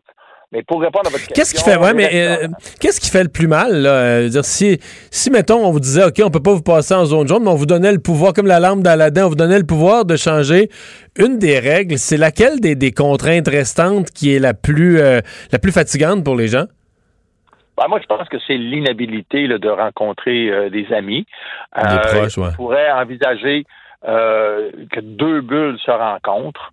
Euh, donc, euh, ça limiterait quand même l'ampleur des contacts. On sait que pour les personnes, par exemple, vivant seules, ils ont cette possibilité-là de, s'adjoindre à une autre bulle. Mais euh, la capacité d'avoir une deuxième bulle, euh, je pense que ça viendrait vraiment aider. On, on le voit là, dans les restaurants. Là, je suis personnellement allé dans les restaurants la semaine dernière. Je suis allé voir un spectacle de musique euh, quelques jours plus tôt. Euh, il y a quand même des activités, mais c'est très limité. Là. Donc, euh, il y avait un couple d'amis qui étaient au restaurant à côté de moi. Donc, ils avaient chacun leur propre table. Ils ont pu quand même euh, échanger, mais euh, on se retrouve pas dans cette capacité d'échanger là avec dans une deux bulles à l'intérieur d'une résidence privée. Donc ça, s'il y avait, selon moi, là, quitte à garder le couvre-feu, là, mais cette capacité-là à rencontrer une deuxième bulle, là, ça, là, Ça ferait- ça ferait bien plaisir à Ben Ça ferait du bien. Monsieur Parent, merci beaucoup d'avoir été avec nous. Bonne chance. Toujours un plaisir. Au revoir. Bonne journée. Donc, je vous le rappelle, euh, chacune des régions va le savoir, ce qui en est vraiment dans un peu plus d'une demi-heure, conférence de presse à 17 h. Mario Dumont et Vincent Dessureau. Un duo aussi populaire que Batman et Robin. Cube Radio. Alors, dans l'actualité, euh, Vincent, euh, il y a une histoire mystérieuse, triste à la fois, décès d'un nouveau-né, là, c'est suspect. Oui, qui amène une enquête de la Sûreté du Québec. Euh, Donc, triste histoire ce matin, la Sûreté du Québec. En fait, les policiers qui ont dû se présenter, les policiers municipaux de Saint-Jean-sur-Richelieu, vers 6h30, appelés dans une résidence chemin des Patriotes dans le secteur d'Iberville pour ben, un problème urgent et ils ont trouvé un nouveau-né transporté d'urgence à l'hôpital où son décès a été constaté un peu plus tard. Donc, il y a eu enquête déclenchée à la Sûreté du Québec aux enquêteurs des crimes contre la personne. On dit par contre qu'il est trop tôt là, pour dire si le décès du bébé est attribuable à un geste criminel ou non, mais on, a cru quand même nécessaire de déclencher une enquête. Alors, ce sera une histoire à suivre de près. Ouais, comme on dit, la, la police enquête, c'est sûr qu'il y a... Sur des crimes contre a- la personne, il y a, quand même un là. doute. Ouais. Encore euh, Joliette, encore Joliette, et on n'en en revient pas là, avec euh, encore des propos du même genre euh, de racisme envers des Autochtones. Oui, alors qu'on se remet à peine de cette triste histoire, cette, histoire tragique d'une femme de 37 ans, Joyce Echaquan, qui est décédée sous les insultes à l'hôpital de Joliette. Ben, une, une femme autochtone qui est la sœur du chef du conseil de Manawan, Jocelyne Ottawa, 62 ans, se plaint d'avoir été victime de racisme au CLSC de Joliette euh, récemment. Donc, dans une entrevue à TVA Nouvelle, elle raconte que s'est rendue euh, pour soigner une blessure au pied vendredi dernier et elle aurait été victime de plusieurs propos euh, racistes. Entre autres, on lui aurait d'un demandé de chanter des chansons en Atikamek. Et puis, les choses sont devenues encore plus graves. Je vous la fais entendre. Puis il y en a une qui a vu mon nom dans le dossier, puis elle a dit On va t'appeler Joyce. Ça va être comme ça pour les intimes. C'est ce qu'elle m'a dit. Mais je me suis sentie euh, humiliée, puis euh, je me je me sentais euh, triste un peu là aussi, parce que me disais si je dis si je dis quoi que ce soit, peut-être que les soins qu'ils qu'ils me donnent ici vont vont s'arrêter. On lui aurait également dit qu'on allait fouiller dans son cellulaire. Alors bref, l'inquiétant, ayant peur carrément de, ne plus recevoir de soins si elle se plaignait, deux infirmières ont été suspendues sans solde à la suite de cette dénonciation. Et aujourd'hui, là, ça a causé plein, énormément de réactions. Son frère avait déjà réagi sur les réseaux sociaux, là, euh, étant euh, découragé de la situation, en disant faut que ça s'arrête. Euh, aujourd'hui, le nouveau ministre des Affaires autochtones, Yann Lafrenière, même sur dans ton émission, Mario a dit que c'était tout simplement choquant, révoltant de voir ça, surtout alors qu'on qu'on met des efforts, entre autres, pour faire des changements, donner de la formation, entre autres. Alors, une histoire qui est euh, sous enquête, euh, même si les deux infirmières, pour l'instant, sont suspendues sans solde. L'Office de la protection du consommateur, Vincent, qui recommande la prudence en vue des déménagements du mois de juillet. Oui, ça peut paraître loin, les déménagements de juillet, mais on y arrive quand même. à qu'on planifie ça, Ben, là. c'est ça, maintenant et même avant. On dit Première que- étape, faut se trouver un logement. Dans la région de Montréal, c'est pas nécessairement une partie de plaisir. Surtout si on a besoin d'un logement pour une famille, par exemple. On sait que c'est très difficile, un peu plus haut que, que 4,5, par exemple. Euh, certains s'y ont pris dès octobre pour réserver euh, des déménageurs qui affichent, dans certains cas, déjà complets, de- au point où l'Office de la protection du consommateur sort aujourd'hui pour demander à tout le monde d'être vigilant parce qu'avec une hausse de prix importante pour le 1er juillet, on voit toutes sortes d'affaires arriver, des gens qui s'improvisent euh, déménageurs et on se retrouve donc sans, avec de- des contrats tout croche, pas d'assurance en cas de problème. Alors des déménageurs qui vont des fois prendre le dépôt, mais qui ne vont pas se présenter carrément le jour venu. Bref, il y a tellement de cas du genre que l'Office de protection du consommateur demande d'être très vigilant, euh, de faire affaire avec des compagnies dont on va vérifier, par exemple, la réputation sur Internet et de s'assurer d'avoir un contrat bien fait en bonne et due forme parce qu'on dit il n'y a pas de solution parfaite, mais il faut s'y prendre d'avance. Alors que certains chargent déjà là, pour trois hommes, pour une, euh, j'ai trois employés pour euh, un déménagement jusqu'à 450 dollars déjà. Alors ça monte très vite. Pour deux employés, on dit à peu près 90 à 100 dollars de l'heure, mais il faut magasiner, il faut surtout être très vigilant parce qu'il y en a qui essaient d'en profiter. Faut surtout avoir confiance parce que le jour, là, le 1er juillet, là, s'il arrive pas... se présentent pas, t'es. Ah non, écoute. Et ça arrive. C'est la... Non, c'est le goulag, là. C'est... Surtout qu'il y a déjà souvent des retards, là. Et là, ça vient très stressant parce que là, tu retard là, l'autre, il y a un camion, il arrive. J'ai déjà vécu ça quelques moi. fois. Moi, j'ai vécu une fois là, avec. Euh, j'ai déménagé avec un coloc, là. Puis le 1er juillet, euh, pour me déménager dans notre quartier, on pouvait se rendre quasiment à pied. là. On déménageait d'un appartement à l'autre dans le même quartier, on arrive. Puis ça bouge pas dans l'appart. Il a l'air d'avoir du monde, là. OK. Mettons, il est 11h le matin, 10h le matin, 11h le matin, là. Puis là, on cogne à la porte. Il y a quelqu'un qui arrive en short, là, en bobette, qui vient répondre avec les crottes dans les yeux. Ah, ouais, ouais, ouais. Ben, on arrive. C'est- Non, mais c'est plein de monde, là. Genre, ils ont eu un party, tout le monde a couché là, ils sont 13 là-dedans. Il n'y a rien de prêt. Il n'y a pas, mettons, il n'y a pas une fourchette d'emballée là, dans une boîte. Toi, t'arrives, là. Mais là, nous, là, tout est dans les boîtes. Là. Nous, dans notre tête, là, on, veut- on veut juste savoir est-ce qu'on commence à rentrer à midi, à 1h, à 2h, à 3h, à quelle heure ça va être vide? On pensait en arrivant, c'était peut-être déjà vide. là, on check. Mais là, tu dis, OK, Là, là, on en a pour un il n'y a pas un bas. de rouler. Il n'y a pas un bas de rouler, il n'y a pas rien. Puis qu'est-ce qu'ils ont fait? Sont Ben, un peu? Ils se sont réveillés, ils ont pris du café, ils ont dégrisé un peu, puis à l'heure du avant souper, ils avaient vidé la place. Là. Je suis pas sûr que leur affaire était en ordre dans leur boîte. Dans Non. leur- ça sortait dans les garoches. poches de vidange, puis tout ça. ben. Mais moi, c'est un peu l'inverse. Aller aider un ami, puis là, t'arrives chez eux, puis il n'y a, rien. D'emballer. Moi, je vais transporter, t'aider pour les gros électros, transporter des boîtes, emballer tous les chandeliers, puis les petits verres. Ça, tu fais ça avant, là. Les expériences de déménagement. Ah non, c'est c'est- c'est- c'est tough. Oh c'est là tough. là là là. Euh, le prince Philippe euh, qui a quitté l'hôpital. Oui, pour ceux qui étaient très, euh, ben, en fait, nerveux, euh, sachez que le prince Philippe est de retour au château de Windsor. On a retrouvé son épouse, la reine Elisabeth II. On sait qu'il a dû passer un séjour à l'hôpital à la suite d'une infection sans lien avec le, le COVID, a subi, entre autres, une opération cardiaque, des, toutes sortes de, de- de tests, et il aura 100 ans le 10 juin prochain. On se souvient même quand Meghan Markle et le prince Harry sont sortis, on disait, mais comment peuvent-ils faire ça alors que le prince Philippe hein, est, euh, est- à l'hôpital et euh, sur, le, bon, sur le point d'avoir 100 ans? Alors, ben, il est de retour et se porte plutôt bien. Euh, pas toujours facile de terminer une conversation. Je termine là-dessus. J'ai trouvé ça tellement intéressant. Toi qui d'un, tu sais, qui été en politique, donc des conversations, là, euh, small talk, t'en as fait beaucoup. Est-ce que des fois, t'as de la misère à conclure? Tu sais, tu te parles, tu as le goût d'aller revoir d'autres mondes, mais là, Pas tu sais pas comment Pas finir ça de façon Mais jour, sans avoir l'air brusque. L'autre jour, il y a un monsieur à l'épicerie qui voulait me, il voulait me parler de Dieu, là. De l'importance Oh. relative de la loi, des, des lois des hommes versus la loi de Dieu, là. Ça, coupé Hein? ça plus court que Là, je checkais pour du riz, là, des Oui. sortes de riz. C'était plus ou moins euh, Dieu que j'avais en tête. en premier. OK. Puis, au fond, sans méchanceté, j'étais pas si intéressé à son Par analyse. Donc, comment tu coupes ça?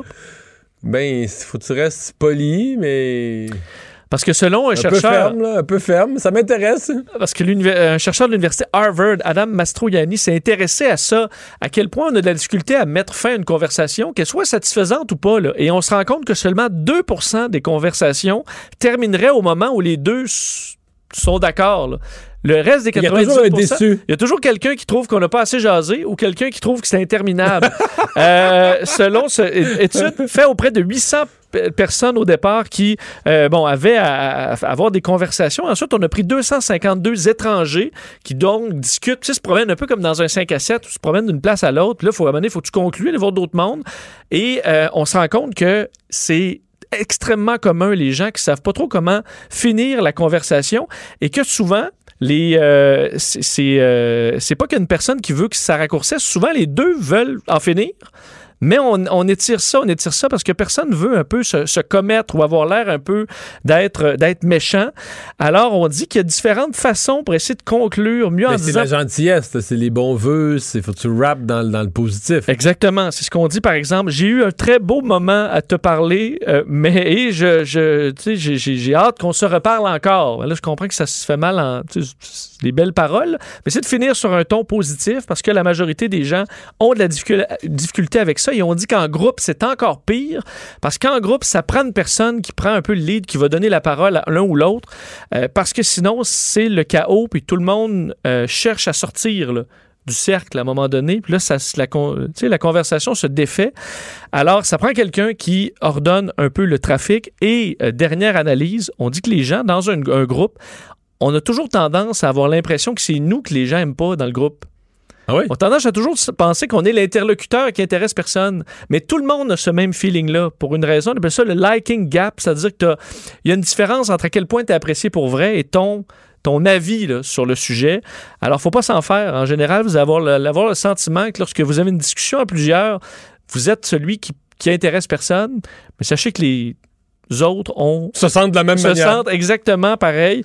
Alors, faites-vous-en pas. Bref, comment finir une conversation? Il n'y a pas énormément de solutions, mais c'est un problème, si vous l'avez, qui est généralisé chez tout le monde. Merci Vincent. Le hockey a tellement évolué, les jeunes maintenant, ils ont des skills comme ça se peut pas. Puis ces kids-là, ils rêvent à... Jean-François Barry. Un animateur pas comme les autres. Bonjour Jean-François. Bonjour, messieurs. Je vous dis que le Canadien nous laisse pas tranquille, même quand il joue pas. Non, mais là, le Canadien, il nous a fait mentir quand même. Commençons par ça. là. On s'est trompés tous les deux. Là. On n'y croyait Ouais. pas hier soir contre Winnipeg, après ce qu'on avait vu deux fois contre Calgary. Mais, mais, mais, mais, Ben, le Canadien a bien joué hier. Euh, je pense vraiment que le, le- le premier but un peu chanceux, là, celui de Kotkaniemi sur une erreur défensive, a fait tourner le vent. Parce que le Canadien s'était pointé là sans confiance, puis les 3-4 premières minutes, on regardait pas pour ça. les Jets nous dominaient, c'était 4-0, je pense, les tirs au but. Et puis euh, Price a été solide. Et là, il y a eu ce but-là, puis là, c'est comme si, hop, l'énergie est, l'énergie est arrivée, le Canadien s'est mis à patiner. Euh, Carey Price était très solide, euh, l'attaque a fait le, le travail. Euh, J'aime bien les changements de trio. Puis la bonne nouvelle, c'est qu'on a tenu le fort en fin de partie, parce qu'on l'a senti là, les cinq dernières minutes, là, le Canadien avait le doute que de, oh non, on va pas se faire remonter encore. Et finalement, on a réussi à, à gagner. Puis c'est important au classement. Je peux te poser une question? C'est pas bizarre que quand Carey Price aimait pas le coach, il était le 40e gardien de la Ligue, le- un des pires. Maintenant qu'il aime le coach, je pense que depuis, euh, depuis que Julien est parti, c'est quasiment les me- meilleurs chiffres de la Ligue. là. Je veux dire, à 10 millions, t'es pas supposé gauler. Mettons que tu gagnes 10 millions dans une compagnie, à mon avis, là, faut que tu travailles, que t'aimes ou que t'aimes pas le PDG, non? Ou la mascotte. Hey, moi, ou je suis tellement d'accord avec toi, mais je ne sais pas jusqu'à quel point c'est parce qu'il aimait pas le coach ou, tu sais, Eric Fichaud nous disait ça l'autre fois dans mon podcast, Kerry s'endort. Il, est tellement talentueux, il a tellement une bonne technique qu'il s'endort parfois dans les matchs, dans les saisons. Puis là, quand il La veut fameuse se nonchalance, prend- là. Ouais, c'est ça. Puis je, je me demande, est-ce que c'est le changement d'entraîneur parce qu'il aime mieux le nouveau ou c'est le fait que là, il a senti, attends un peu là. Parce que souviens-toi, deux semaines avant le, le congédiement de Julien, là, il avait dit qu'il était satisfait de son début de saison.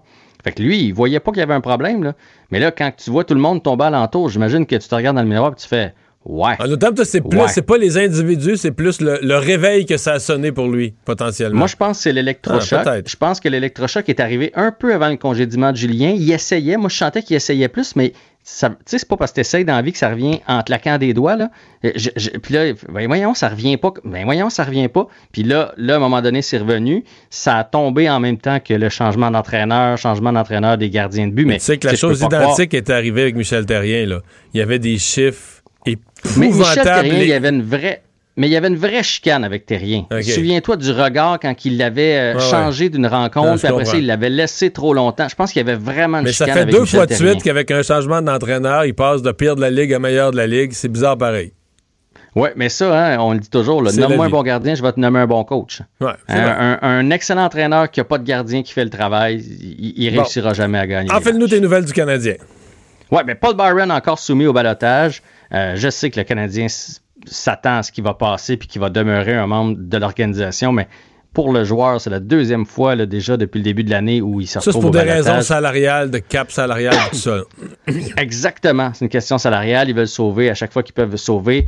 Mais reste que, tu sais, lui, il a quand même une femme, là. Puis, tu sais, à chaque fois que tu passes au balotage, tu sais pas si tu vas être pris. Puis, pour la confiance, puis pour l'ego du joueur, c'est pas évident, cette situation-là. Donc, on va savoir euh, demain midi s'il euh, sera euh, repris par une autre équipe. première, s'il avait compté 9 buts depuis la dernière fois qu'il était au balotage, par exemple, il n'aurait pas été hier, aujourd'hui. Ça aurait peut-être été les Conan qui auraient été au Ouais. balotage à la place. Ils savent bien que Paul Byron, personne ne va toucher à ça avec encore trois ans de salaire là, à 3 ou 4 millions par année. Il n'y a, pas- y a pas- il y a pas vraiment de danger. Colt Caulfield? Oui.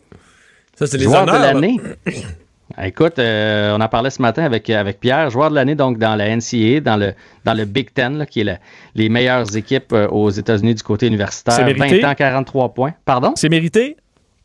Ah, pleinement mérité. 43 points en 24 matchs, 48 en 27 si on inclut les séries. Et là-dessus, euh, 27 buts. C'est toute une performance pour euh, Cole Caulfield. Et c'est une bonne nouvelle puisqu'il appartient aux Canadiens. Mention honorable aussi au Québécois Thomas Bordelot, qui a été euh, lui aussi euh, honoré par la NCA. Il est recru de l'année dans le circuit. Et on pourra reparler de ça éventuellement. Mais on parle beaucoup, beaucoup de la NCA. Si moi, si j'étais la Ligue junior majeure du Québec, je commencerais à, je commencerais à trouver que qui prennent beaucoup de place dans le marché québécois. Et finalement, il nous reste quelques secondes pour parler du point de presse de mi-saison de Marc Bergevin qui n'a pas peur de perdre sa job. Non, il a dit ça. Il a dit il a- il- ben ça, il l'a souvent répété. J'ai pas peur de perdre ma job. Je sais que quand tu prends ce métier-là, tu vas finir par la perdre. Puis ça l'est arrivé, ça, ça arrivera. Il a parlé de Cofield et de Jordan Harris. Il y a des discussions à l'interne qui pourraient s'en venir après la, la saison termine bientôt universitaire. Il pourrait s'en venir soit avec le Canadien ou avec le Rocket. Il est confiant de voir Ben Chirot avant les séries. Très satisfait du mouvement de personnel jusqu'à maintenant, de la nouvelle voie et de la direction que Dominique Ducharme a amené. Euh, il a dit aussi que ça allait être difficile de faire une transaction à cause de la masse salariale. euh, parce qu'on est à côté. Là. Fait que si, si quelqu'un veut faire une transaction avec nous autres, ben il faut euh, il faut qu'il prenne Paul Byron, plate à dire, mais c'est un peu ça.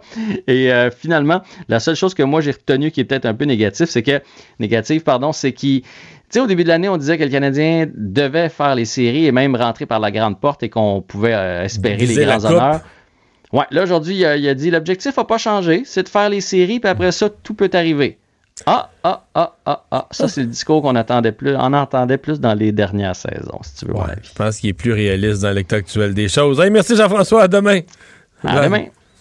Pour une écoute en tout temps, ce commentaire de Jean-François Barry est maintenant disponible dans la section balado de l'application et du site cube.radio. Tout comme sa série balado, Avantage numérique. Un magazine sportif qui aligne entrevues avec tous les acteurs du monde du sport.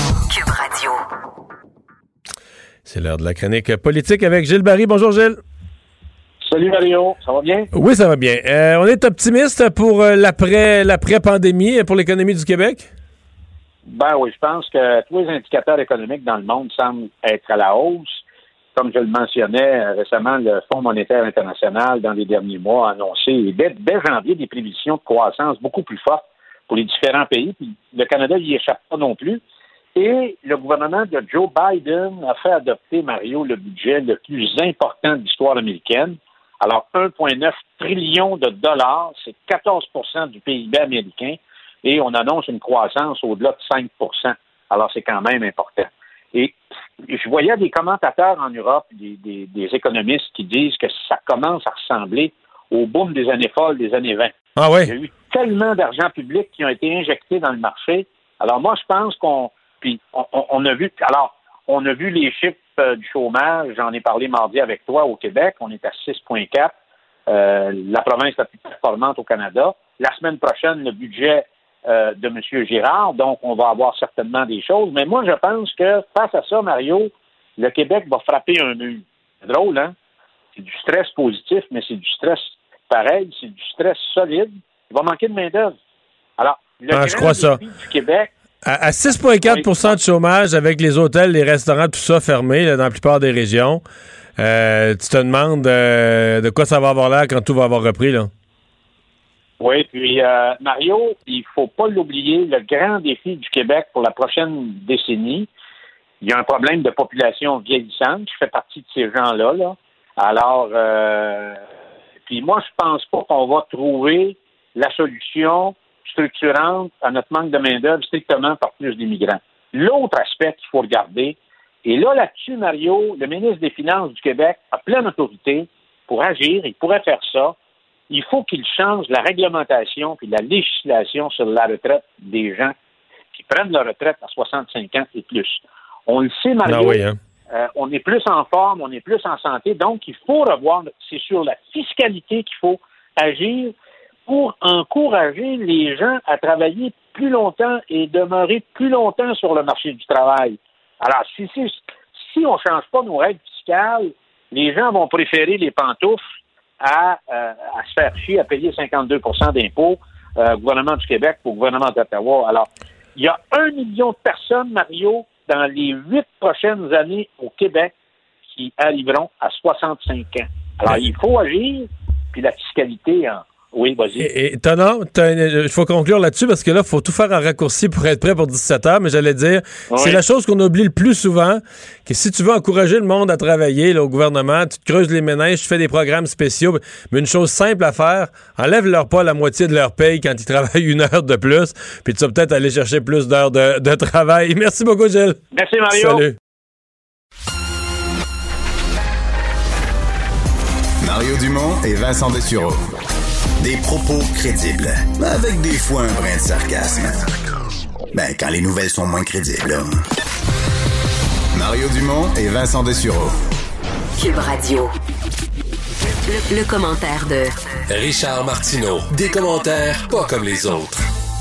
Bonjour, Richard. Salut Mario. Hey, écoute, je vais essayer de pas sacrer dans ta chronique parce qu'il y a des gens honorables qui t'écoutent, mais je suis tellement furieux, là. Pour la première fois de ma vie, j'adorerais qu'une personne perde sa job. J'aimerais avoir le pouvoir de faire, Et là, de tu me parles, tu me parles d'un prof de l'Université d'Ottawa, je m'en doute. Oui, Amir Attaran, il est prof de droit et de médecine, donc c'est une bolle, c'est pas n'importe qui, et qui, écoute là, mais il vomit euh, euh, euh, régulièrement sur le Québec. Alors je vais, je vais te Non, lire mais avec le. Québec, il y a d'un racisme. Pour lui, un Québécois Non, non, francophone, tu veux, tu veux pas savoir ce qu'il en pense d'un Québécois francophone, là. Non, non, ok, je vais te lire là, rapidement quatre tweets, ok, euh, que, que publié au cours des, des, des dernières heures. Quatre tweets, ok, voici. Il y a seulement une province au Canada dont le gouvernement est tellement arriéré qu'il refuse même de reconnaître l'existence du racisme systémique. Quelle province est-elle? Autre tweet, suite à tu sais, cette femme, euh, je pense, du Cameroun qui est morte dans un hôpital. Charles Lemoine, je crois. Alors, euh, voici, euh, encore combien de fois Québec? Premièrement, Madame Ishakwan et maintenant euh, cette dame, deux personnes de couleur qui ont été tuées par abus dans les hôpitaux du Québec. Alors que dans le cas Euh, de cette dame, la deuxième, là, on sait vraiment, c'est vraiment, pas vraiment pas clair, là. Et- et Vraiment je, pas clair. Je continue le tweet. C'est du lynchage médical, gracieuseté de l'Alabama du Nord. L'Alabama du Nord. Et voici maintenant, après ça, un autre, un autre tweet. Vous voulez savoir comment le Québec est arriéré? Il est tellement arriéré, le Québec, qu'il a choisi un gars blanc pour lutter contre le racisme. Alors, la prochaine fois que vous allez au Québec, c'est lui qui dit ça, euh, euh, remontez votre, votre, la, date de votre calendrier à 50 ans en arrière. OK? Et là, il vient de, il vient d'écrire, là, suite à la- l'Autochtone qui a été euh, insulté par deux infirmières, il dit Here we go again. Après avoir tué Joyce chez Chakwan, maintenant, il y a deux infirmières euh, du Québec euh, qui ont, euh, qui sont, sont pris à une autre femme autochtone. Et là, il dit encore, il finit encore en disant c'est du lynchage médical dans l'Alabama du Nord. Écoute, il nous, il nous considère, il nous compare à l'Alabama dans les années 60, là.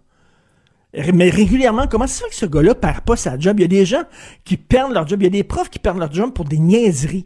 Des niaiseries parce qu'ils ont prononcé le titre d'un livre. Non, mais t'as raison, mais c'est que. sont Mais c'est là qu'on voit qu'il y a un racisme permis au Canada. Un seul. Et tu sais, de Toutes dire, les formes de racisme sont là, interdites et punies, mais il y en a un qui est permis. Il dit qu'on est raciste, il dit qu'on est arriéré, il dit que, écoute, délirant. Vraiment inacceptable. Je- je- J'en fais une affaire personnelle. Je, je vais, je vais écrire régulièrement sur ce gars-là. Je vais en parler régulièrement. C'est inacceptable que ce gars-là travaille encore comme prof. Il nous reste une minute, euh, Richard, pour parler de l'Université Columbia et de ses Écoute, graduations. Donc, il va y avoir une graduation virtuelle pour tout le monde, mais il va y avoir aussi des graduations selon ton groupe ethnique. Parce qu'ils disent que tu- le sentiment d'appartenance, donc il va y avoir une graduation pour les Autochtones, une pour les gays LGBT, une pour les Asiatiques, une pour les Latinos, une pour les Noirs. Des graduations maintenant, parce que si tu veux maintenant fêter avec les tiens, avec ta gang, ta, tribu, à la limite, ben, il va avoir, tu vas avoir- ils vont permettre ça. Là, c'est virtuel, mais l'an prochain, une fois qu'il y aura pas de, il y aura pas de pandémie, ben, il va avoir des graduations sectorielles comme ça, selon, selon ton groupe ethnique ou ton orientation sexuelle et pourquoi pas euh, ton sexe. On est rendu C'est la nouvelle 2021. façon. On dit qu'on lutte, on dit qu'on lutte contre le racisme. Moi, je pensais que la lutte contre le racisme, on est tous égaux, tous ensemble dans la salle, puis on célèbre notre succès commun. Puis notre- mais non, c'est on Ben, c'est ça, le vivre ensemble, c'est chacun c'est rendu chacun de son à Richard, merci À beaucoup. demain, on se quitte, on revient avec la conférence de presse de François Legault. Mario Dumont et Vincent Dessureau. Joignez-vous à la discussion. Appelez ou textez le 187 Cube Radio 1877 827 2346. Cube Radio. Cube Radio. En direct à LCN.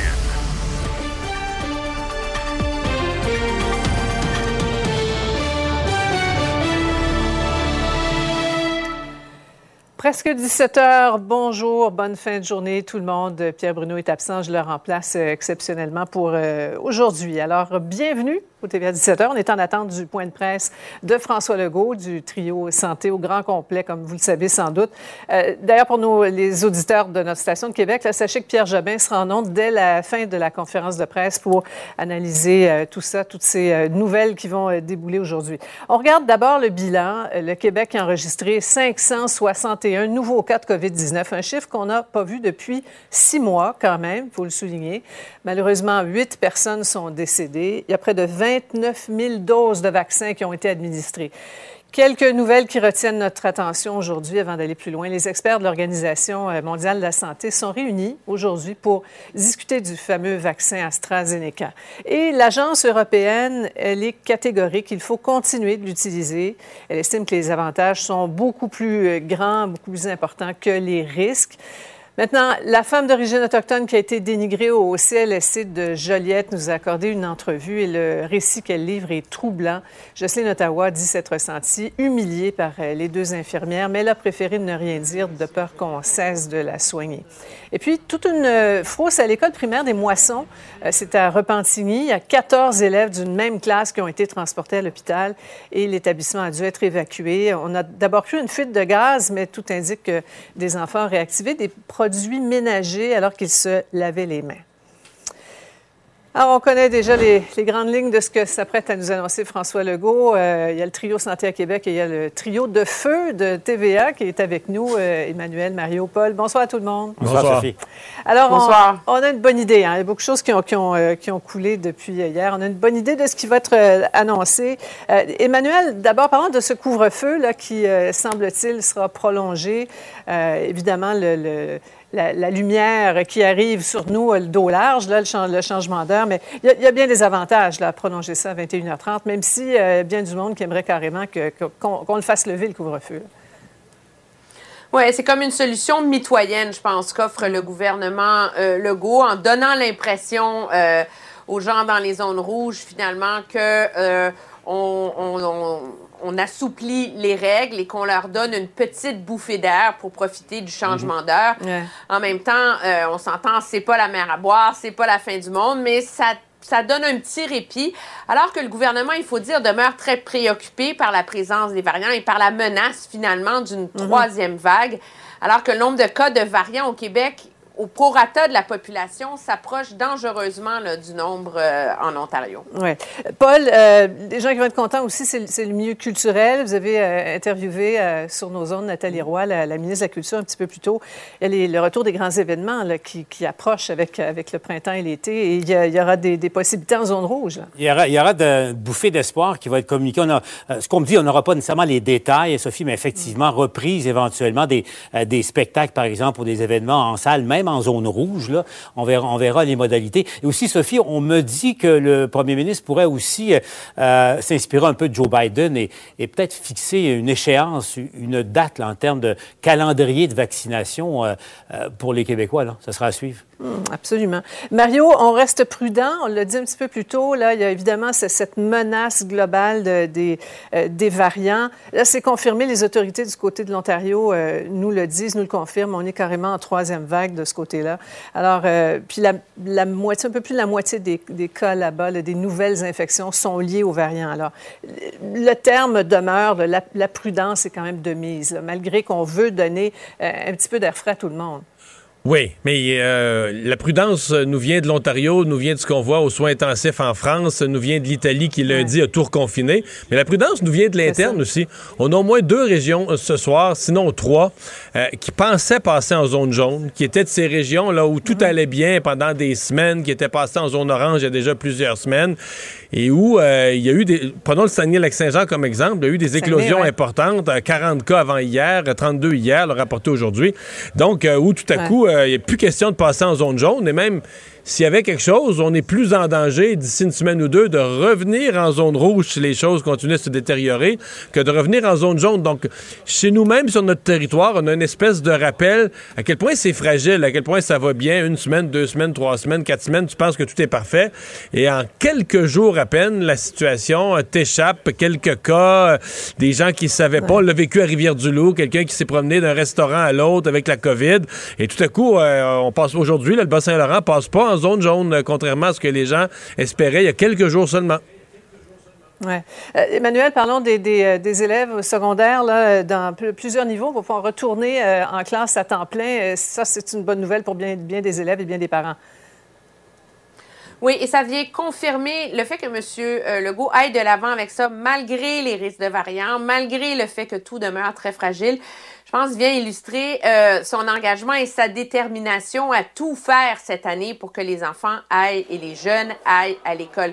C'est vraiment ce que différencié le plus clairement l'approche euh, dans la gestion de la pandémie au Québec par rapport à d'autres provinces, justement, parce que c'était une priorité. Euh, mais attendez-vous aussi à ce qu'on pose des questions à M. Legault sur quelles mesures sont mises en place. Parce que venir, ouais. euh, les écoles secondaires euh, étaient une source importante de propagation et sans nouvelles mesures, ben est-ce que ça Ouais. va est-ce que ça va tenir le coup jusqu'en juin? Je pense que c'est la question que plusieurs se posent. Oui, beaucoup de d'éclosions, en effet, dans les milieux scolaires, même si on, on dit que ça a été quand même relativement bien contrôlé. On a vu donc le, le trio santé, M. Legault, M. Dubé et Arruda, là, qui s'approchent donc de leur bureau, qui ont traversé le, le couloir. Euh, on n'a pas encore, Paul, l'impact de la semaine de relâche. cela Mais dit, hein. clairement, Sophie, on peut conclure que euh, les, les, euh, les décideurs ont l'impact. Ils ont mesuré et les décisions qu'ils prennent, au fond, euh, Mhm. sont prises en fonction justement de, de ce paramètre là, qui était tellement important. Voilà. Alors, ils s'installent, on va les écouter et on vous revient avec notre 13 euh, du Premier trio ministre euh, François santé Legault, tout du après. ministre de la Santé et des Services sociaux Christian Dubé et du directeur national de santé publique Dr Horacio Arruda. Monsieur le Premier ministre, la parole est à vous. Oui, bonsoir tout le monde. Euh, écoutez, euh, on a beaucoup dans les derniers jours euh, regardé la situation dans toutes les régions du Québec. On a entre autres passé quelques heures en fin de semaine avec le docteur Ouda, avec trois, quatre autres médecins, avec le ministre, avec beaucoup d'experts pour d'abord essayer d'avoir une conclusion. Évidemment, il est encore un petit peu trop tôt pour avoir une conclusion complète sur la semaine de relâche, mais il semble que oui, il y a eu une augmentation euh, du nombre de cas, mais euh, rien de dramatique, puis évidemment euh, annulé un peu par la vaccination qui se poursuit. Donc, je vais en profiter pour remercier les Québécois. Là, on avait vraiment une crainte sur les effets de la semaine de relâche. Puis, pour l'instant, euh, oui, il y a une augmentation des contacts, mais qui est euh, limitée. Euh, par contre, là où on continue à être inquiet, c'est le variant, surtout le variant britannique.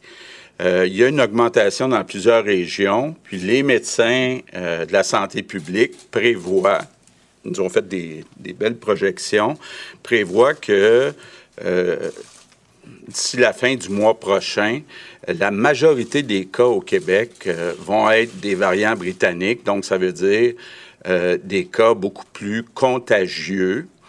Euh, puis on a vu ce que ça a donné ailleurs. Si vous suivez un peu, en Italie, on est en train de reconfiner, il y a beaucoup de cas.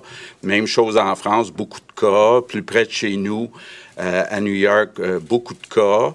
Et donc, euh, l'arrivée euh, de ces variants, en particulier euh, du variant britannique, euh, euh, ben, fait craindre une euh, troisième vague. Donc, il faut rester très, très euh, prudent. Maintenant, euh, samedi passé, on a euh, changé l'heure, on a avancé l'heure. Donc, ça veut dire qu'il fait clair euh, plus tard.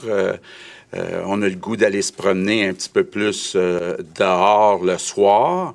Et j'ai entendu beaucoup de Québécois dire euh, est-ce qu'on peut pas repousser le couvre-feu? On a discuté, puis donc je vous annonce que dès demain, donc dès demain soir, le couvre-feu dans les zones rouges va passer à 21h30, donc même heure que dans les zones oranges. Donc, ça veut dire 21h30 euh, à grandeur euh, du Québec.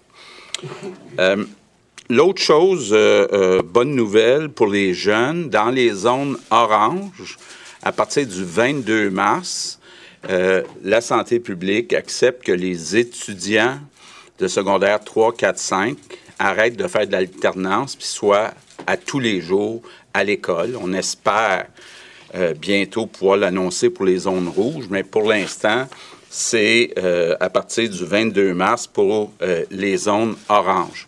Autre bonne nouvelle, dans les zones rouges pour les artistes, à partir du 26 mars, donc du vendredi euh, 26 mars, les salles de spectacle, incluant les théâtres, vont être ouvertes dans les zones rouges.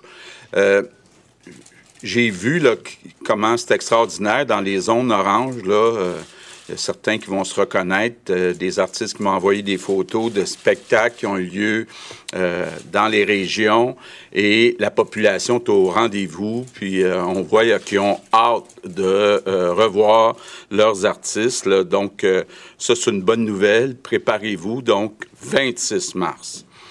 Toujours le 26 mars, les lieux de culte euh, dans les zones rouges, le nombre maximum va passer à 25. C'est pas beaucoup. Euh, ce que je comprends, la santé publique nous dit que dans les euh, lieux de culte, comme les églises, synagogues et autres, les gens se connaissent plus. Donc, il y a un risque plus grand de contact. C'est pour ça que le nombre est à 25, alors que dans les théâtres et dans les cinémas, c'est 250. Autre bonne nouvelle, mais pour quelques régions, trois régions seulement, nord du Québec, Côte-Nord et Gaspésie, et de la Madeleine, ces trois régions-là vont passer au jaune. Ça veut dire concrètement qu'il n'y aura plus de couvre-feu. Euh, les deux familles vont pouvoir se rencontrer euh, dans les maisons. Puis il va y avoir aussi euh, plus de sport. Isabelle Charret va vous expliquer, puis on va avoir un communiqué. Mais par exemple, euh, ça va être possible d'être 12. 12, c'est comme une équipe deux équipes de hockey, ça, euh, pour euh, des sports de, de, contact. mais c'est juste dans ces trois régions-là. Mais ça donne une idée d'où on s'en va. Là. Ce qu'on espère, évidemment, c'est que les zones rouges deviennent oranges, puis éventuellement les oranges deviennent jaunes. Et je pense que c'est quand même encourageant de voir ça. Donc, ça s'arrête là, les changements euh, qu'on propose. Donc, vous le voyez, on veut y aller vraiment graduellement. Euh, je comprends qu'il y a des Québécois après un an qui sont tannés, euh, moi le premier, mais il faut rester prudent. La dernière chose qu'on veut, c'est de reculer, comme ils sont en train de le faire en Italie, puis de recommencer à confiner les citoyens. Par ailleurs, ben, bonne nouvelle, la vaccination va bien, bravo, euh, belle organisation. Euh, et euh, d'ici la mi-avril, donc d'ici à peu près un mois, on pense avoir pas mal toutes vacciné les personnes de 65 ans et plus au Québec qui veulent se faire vacciner avec une première dose. Donc, ça, c'est une grosse nouvelle parce que ça change le portrait complètement. Je vous l'ai dit assez souvent. Ce sont les personnes de 65 ans et plus qui sont les euh, personnes vulnérables. Donc, euh, mi-avril, euh, tout le monde qui veut être vacciné devrait être vacciné. Et grande nouvelle, je m'avance, mais avec l'appui du ministre de la Santé, d'ici la fête nationale, donc d'ici le 24 juin, euh, on prévoit que tous les Québécois qui vont vouloir être vaccinés vont avoir reçu une première dose. Donc, c'est euh, la date qu'on se donne. Tout le monde avec au moins une dose, tous ceux qui le veulent, d'ici la fête nationale. Ça ne veut pas dire que tout va être permis à partir de la fête nationale, mais quand même, il devrait avoir une plus belle fête nationale que l'année passée, puis un été plus positif. Par contre, ben, c'est important euh, de le dire, puis je le, je le répète, notre principale crainte, c'est dans les maisons. Bon, en déplaçant le couvre-feu à 9h30 le soir, ça veut dire que c'est un peu plus tentant d'aller faire des visites dans d'autres maisons. faut pas faire ça. Il nous reste quelques semaines devant nous autres donc, c'est important euh, euh, de ne pas faire de visite dans les maisons. C'est toujours interdit d'ailleurs. Vous pouvez toujours recevoir euh, des contraventions. Bon, l'autre chose qui est importante de dire, là, et puis poser la question beaucoup de fois, puis Christian aussi au cours des dernières heures, les trois vaccins qui sont offerts, Pfizer, Moderna et AstraZeneca, sont tous les trois efficaces et tous les trois sécuritaires. je vois Paul Journet, puis certains qui euh, suggèrent que je me fasse vacciner. Euh, je, veux vous dire que quand ça va être mon tour, j'ai aucun problème, euh, au contraire, à recevoir n'importe lequel des trois vaccins, incluant l'AstraZeneca. Euh, évidemment, là, je suis un peu déchiré parce que oui, je voudrais bien donner l'exemple, mais en même temps, il y a beaucoup de monde qui voudrait se faire vacciner, donc je veux euh, respecter euh, puis attendre mon tour. Euh, comme tout le monde, j'ai 63 ans, donc quand on va être rendu à, à ce groupe-là, euh, je vais aller me faire vacciner. Et puis, euh, je le répète, là, je pense qu'on est d'accord que les trois ici, là, aucun problème à se faire vacciner avec le vaccin AstraZeneca. En terminant, je dirais, ben vous le voyez, là, puis c'est pas des peut-être, la vaccination. J'en parlais encore hier soir avec euh, hier après-midi avec M. Trudeau. Euh, les vaccins euh, sont confirmés pour les prochaines semaines. On a quand même un délai relativement court pour vacciner. On s'est donné un échéancier qui est serré. Évidemment, euh, la prochaine étape aussi, c'est de travailler sur l'économie. Déjà, il y a beaucoup de Québécois qui ont euh, retrouvé leur gagne-pain. Vous avez vu vendredi dernier, euh, taux de chômage au Québec est passé de 8,8 à 6,4% euh, je vous rappelle qu'en Ontario, ils sont toujours à 9,2% Donc, c'est bien parti, mais il ne faudrait pas casser cet élan-là à cause de quelques semaines qui restent où on doit être prudent. Donc, je demande à tous les Québécois de, faire attention. La, ligne d'arrivée s'en vient. On s'approche euh, du but. Euh, il faut s'accrocher. Euh, il ne faut pas faire des petites exceptions, de dire, oh, je, je ferai juste une petite exception. C'est pas une bonne idée. Il faut continuer de respecter toutes les consignes et donc je compte sur vous, tous les Québécois. Good evening, everyone. The situation remains stable in Quebec. Voilà, alors euh, de bonnes nouvelles pour euh, les Québécois de façon euh, générale. Le Québec qui rouvre graduellement. Le premier ministre Legault vient de le dire, la, la ligne d'arrivée s'en vient. On retrouve notre trio Emmanuel, Paul et Mario. On sent encore qu'on marche sur des œufs. C'est dangereux parce que le beau temps s'en vient. On veut en donner un petit peu. Les gens en ont marre. La chaleur arrive, mais il y a la menace des variants. On ne veut pas reconfiner. C'est encore une fois un, de- un- un équilibre vraiment très, très euh, difficile à atteindre, Paul. Ah, Sophie, c'est ce qu'on appelle marcher sur un fil de fer. Ouais. hein. Mais, mais je retiens, là, on m'en avait glissé un mot, mais euh, rappelez-vous, là, aux États-Unis, le président a promis aux Américains, 1er mai, euh, tous ceux et celles là-bas qui le souhaitent seront vaccinés au moins une dose. Alors ici, là, on s'en doutait bien là, au rythme où les vaccins arrivent maintenant au pays, mais le premier ministre du Québec s'est engagé à ce que tous les Québécois et les Québécoises qui le souhaitent soient vaccinés au moins une fois au 24 juin prochain. Ça, c'est écrit solennellement. dans Ambitieux? Ambitieux? Ben, c'est probablement réaliste, mais ça, il y a une obligation de résultat maintenant de la part de son gouvernement. Voilà, effectivement. Euh, la semaine de relâche, il vient de le dire, euh, bon, il y a une petite augmentation, rien, de dramatique, mais l'effet est un petit peu euh, annulé par la, vaccination. Le changement d'heure, donc, les, zones rouges, puis là, on a les dates en plus, Emmanuel, pour le, changement d'heure, ça commence demain, euh, 22 mars pour les, élèves à l'école, les artistes 26 mars, les, les régions qui tournent au jaune 26 mars également. Alors, ça va faire du bien en zone rouge. Mais il y a encore, euh, on passe aux restaurateurs, on pense à, à plein de gens dans des industries là, vraiment où on en arrache, où on n'en peut plus. Euh, c'est dur pour eux. Là. Ils regardaient aujourd'hui, le- ils regardent le point de presse, et puis il doit y avoir du monde quand même assez découragé Ouais. en zone rouge. Oui, mais il fallait pas, je crois, s'attendre à, à- à d'autres choses. Moi, ce que je vois avec ces annonces, d'une part au sujet des écoles, au sujet des salles de spectacle, mais aussi, il faut y penser avec ces régions qui basculent en jaune, où on va finalement pouvoir se voir, mais on a une feuille de route pour les semaines et les mois à venir. Là. Oui. Alors, Emmanuel, euh, gardez votre euh, commentaire, on va y revenir. Là, on passe euh, en français. Nouveau période de questions, on vous revient un peu plus tard. dernier, c'était 30 un petit peu plus que 34 000 doses qui ont été, euh, qui ont été administrées le 12 mars dernier. Donc, nos, nos équipes sont vraiment en, maîtrise de, de la vaccination. Puis je tiens à les remercier parce qu'il y a déjà beaucoup de monde sur le terrain. Euh, parlant aussi de vaccination, je veux revenir sur les pharmaciens parce que les pharmaciens, comme vous le savez, ont déjà commencé à prendre des rendez-vous. Ça va très bien. Moi, j'ai vu quelques reportages, là, puis euh, je pense que ça avance rondement. Je vous annonce maintenant que dès la semaine prochaine, c'est-à-dire que dès la semaine, pardon, du 29 mars, les pharmaciens de la, grande région de Montréal, Laurentides, Lanaudière, Laval, Montérégie, vont aussi débuter la, la prise de rendez-vous. Ça, pour effectif pour la semaine du 5 avril.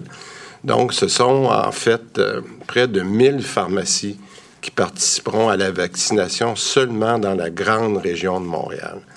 Alors, euh, cette contribution-là va être accentuée dès la mi-avril, parce qu'à la fin, comme je vous l'avais mentionné, c'est plus de 1500 d'entre elles, 1500 pharmacies qui vont être à l'œuvre sur l'ensemble du territoire québécois.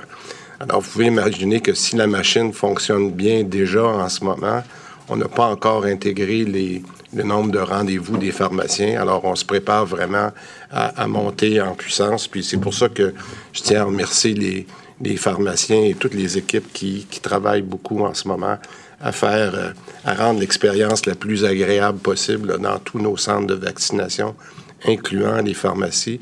Puis d'ici quelques jours, euh, je vous reviendrai sur euh, l'échéancier avec les entreprises parce qu'on avance aussi très bien là-dessus. Euh, quelques mots pour compléter les, propos du premier ministre sur euh, AstraZeneca. Euh, il y a eu beaucoup de choses qui sont sorties dans les quelques dans les derniers jours. Puis j'en profite aussi pour remercier la belle collaboration que, que j'ai eue ce midi avec les gens de l'opposition qui m'avaient demandé de les rencontrer pour pouvoir échanger sur l'information qu'on avait.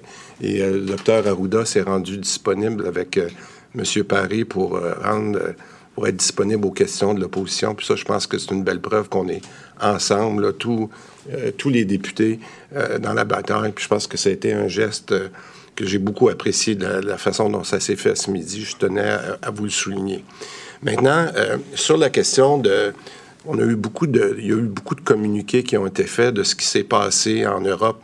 Puis, on le comprend, les pays européens ont opté pour un, un principe, je dirais, de, précaution euh, dans les derniers jours. Mais alors, puis ça, je pense que c'est important de le rappeler aux Québécois, alors que le, principal point sur AstraZeneca, c'était vraiment que le lot en question circulait en Europe. Et, euh, et nous, on sait que l'objet de ce lot-là, c'est pas un lot qui est venu euh, au Canada.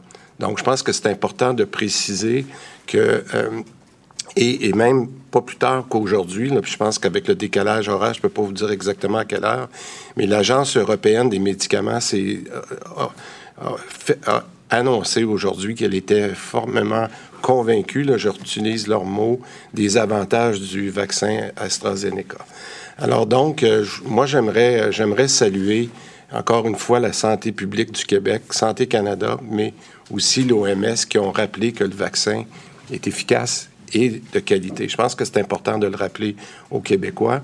Et euh, on a dû un peu s'ajuster dans nos centres de vaccination parce que il est normal qu'avec tout ce qui avait été entendu puis véhiculé, que les, euh, que les Québécois posaient des questions. On a dû ajuster un peu nos temps d'attente dans les centres de vaccination parce qu'alors que l'inscription pouvait prendre euh, des fois cinq minutes, sept minutes, ben c'est normal, les gens posaient beaucoup de questions.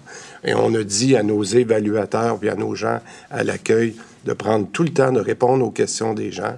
Puis euh, j'aimerais les remercier aussi. Vous donner des faits. Là.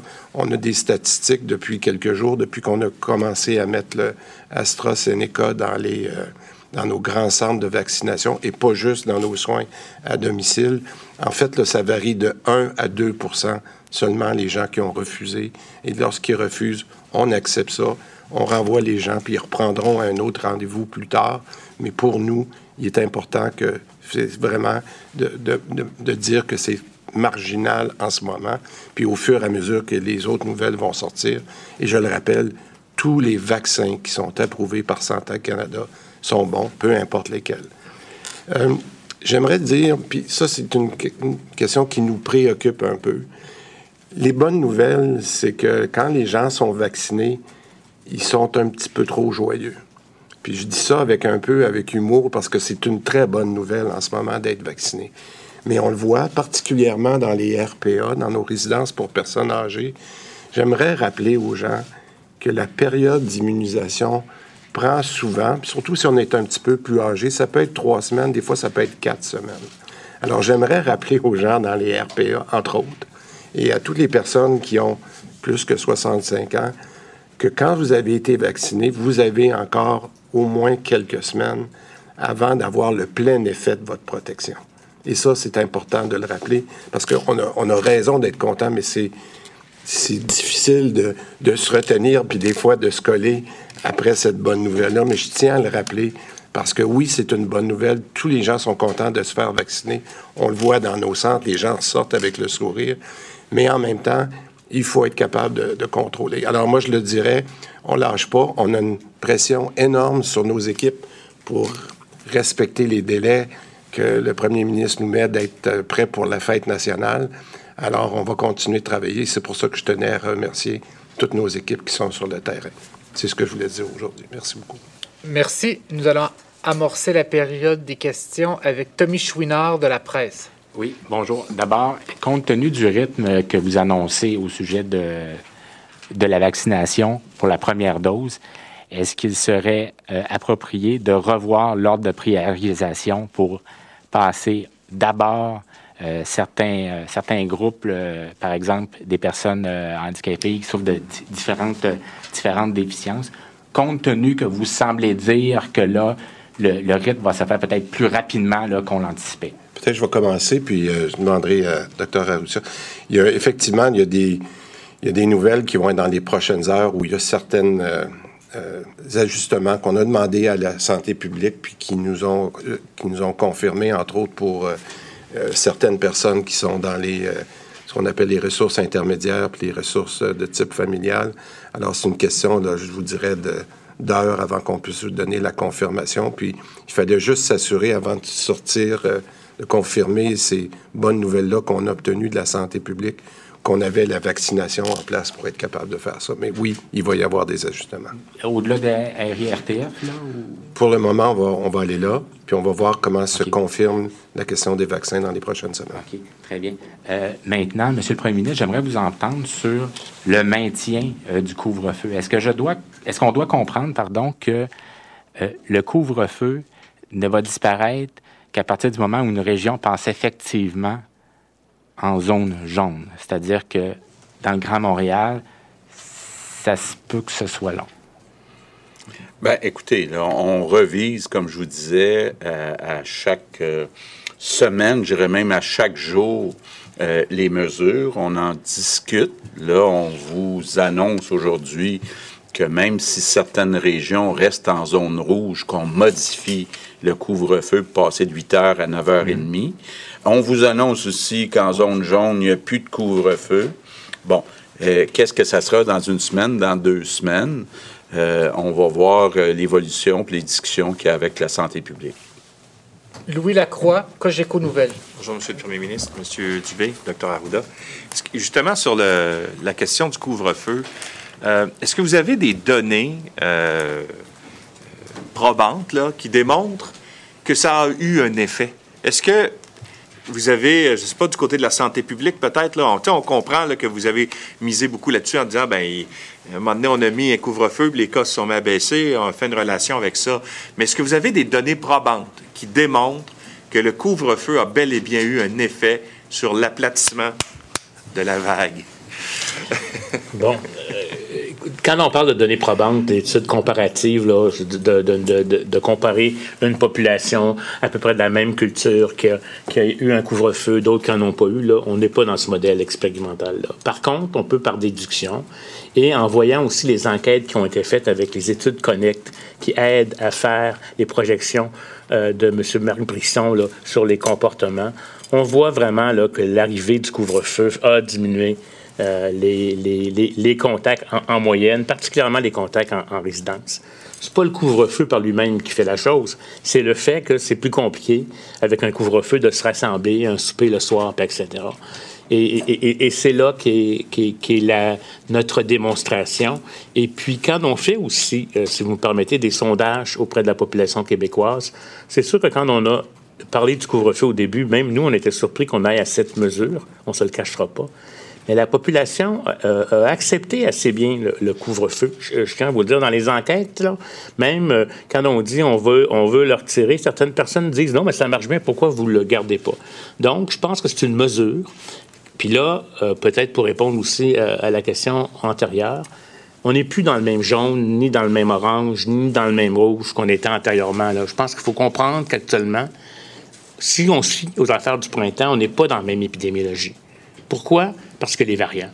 Et ça, c'est une nouvelle équation là, qui fait qu'on est obligé, à chaque mouvement qu'on fait d'assouplissement, d'être plus prudent, de mesurer puis de voir l'impact.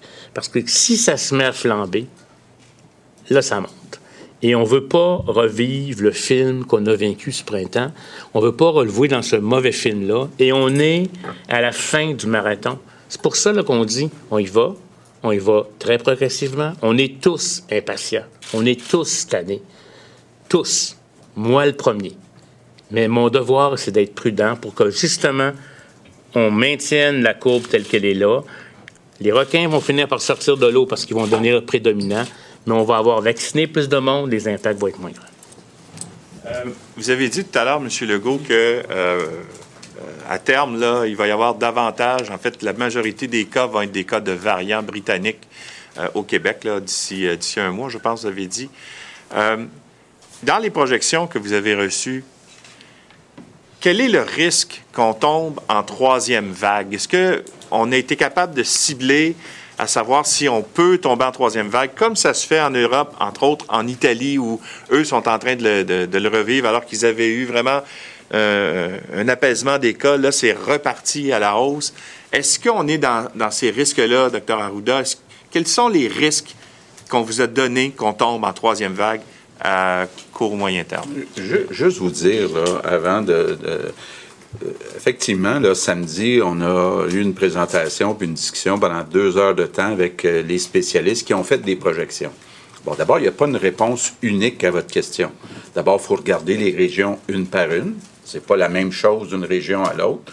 Deuxièmement, euh, il y a différents scénarios. Est-ce qu'il y a une forte adhésion ou une adhésion moyenne aux consignes? Ça donne des résultats. Donc, il n'y a pas juste une courbe de projection. Il y a beaucoup de courbes de projection. Donc, euh, euh, il n'y a pas une réponse unique. Ben, c'est parfait, on va avoir une éventail de réponses. Non, je vais être rapide. le premier ministre a fait une, bonne analyse. C'est variable de, la, de, la, vitesse de propagation du variant, de notre capacité de le contrôler et je vous dirais de l'adhésion aux consignes. Une adhésion forte nous donne un bon scénario. Une adhésion modérée, particulièrement dans la région métropolitaine, nous amène vers une troisième vague rapidement. Et qualifier l'adhésion à quoi en ce moment? L'adhésion, c'est tout ce qu'on vous laisse comme allègement. Si actuellement, on, par exemple, on retarde de couvre-feu, mais que là, les gens se mettent à faire des soupers à deux, à trois familles, on n'est pas dans une adhésion. On est en train d'abaisser l'adhésion. Si euh, les jeunes se rassemblent euh, euh, en cachette, on n'est pas en train de respecter l'adhésion. L'adhésion, c'est jusqu'à quel point les gens respectent les consignes. Si les gens se voient, sont à distance de 2 mètres, si les gens, quand ils font du sport, ils font adéquatement. Dans les zones jaunes, ça va être plus permissif. On y va comme ça. C'est ça l'adhésion. C'est peut-être déjà longue, mais je rajouterais une chose pour vous donner euh, des faits. Dans la situation qu'on publie tous les jours dans, notre sommaire où on montre le nombre de variants, je vous rappellerai que cette semaine, on est passé de 18 à 19% des cas qui sont des variants.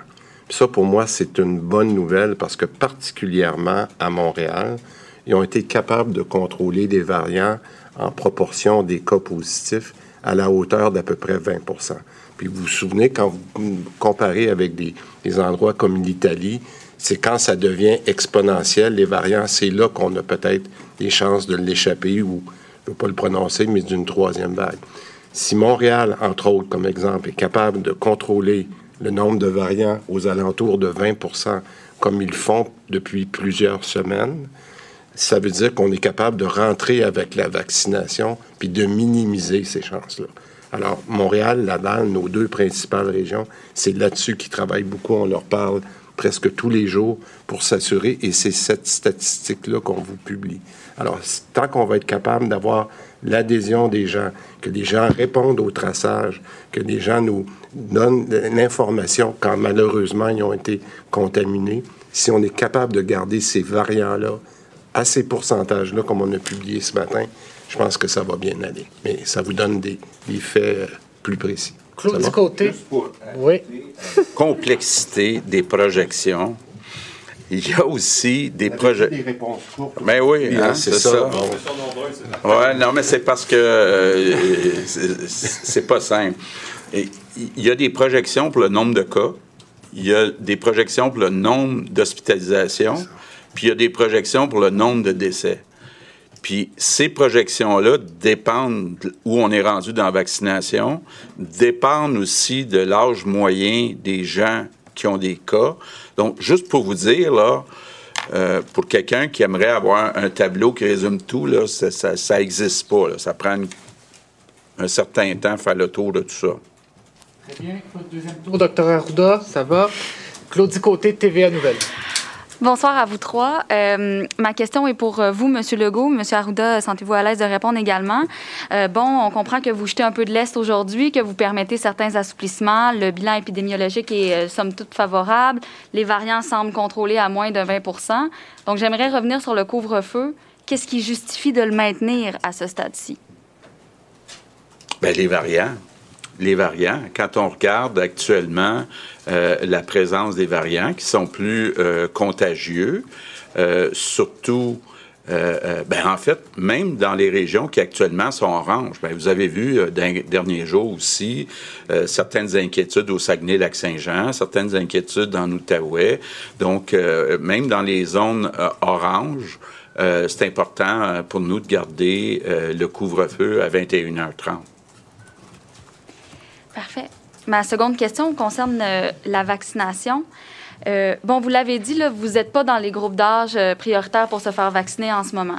Ceci étant dit, en ce qui a trait au vaccin AstraZeneca, le mal est fait. Il souffre d'un déficit de popularité. Il y a des gens qui ont des craintes. Est-ce que ce serait pas le temps, justement, que vous receviez le, le vaccin, même si vous êtes à deux ans d'être un groupe prioritaire, pour montrer l'exemple? Qu'est-ce que ça va prendre? Parce que malgré les avis de la santé publique, il y a des gens qui ont des craintes face à ce vaccin. Ben, premièrement, euh, Christian disait tantôt, euh, 1 ou 2% seulement euh, des Québécois jusqu'à présent qui refusent. Je veux voir aussi ce qui va se passer en Europe, là, parce que là, il semble y avoir comme une espèce de petite chicane entre la France et l'Allemagne versus le Royaume-Uni. On sait que la AstraZeneca vient euh, du Royaume-Uni. Christian disait qu'il y a quelques minutes, là, euh, il y a d'autres nouvelles qui euh, sont sorties. Euh, L'OMS continue d'appuyer euh, euh, le vaccin. Donc oui, il y a eu peut-être des doutes sur un lot en plus euh, qu'on pas reçu au Canada. On va voir comment c'est éclairci là, dans les prochaines heures. Mais comme moi je l'ai dit, là, moi je serais prêt demain matin à me faire vacciner avec l'AstraZeneca, mais je veux pas faire je dirais pas le nom de quelqu'un, mais un artiste, un, excellent chanteur, je veux pas avoir l'air de ça. Euh, si j'ai le droit de rajouter quelque chose, euh, le premier ministre est beaucoup plus jeune que moi. Mais moi, euh, je je suis pas un 65, mais je suis un 56. Alors, un 56, ça a le droit de se faire vacciner. Ça fait que je vous dis que je vais me faire vacciner à Montréal dans les, euh, dans les prochains jours, quand on aura fini ici à l'Assemblée cette semaine.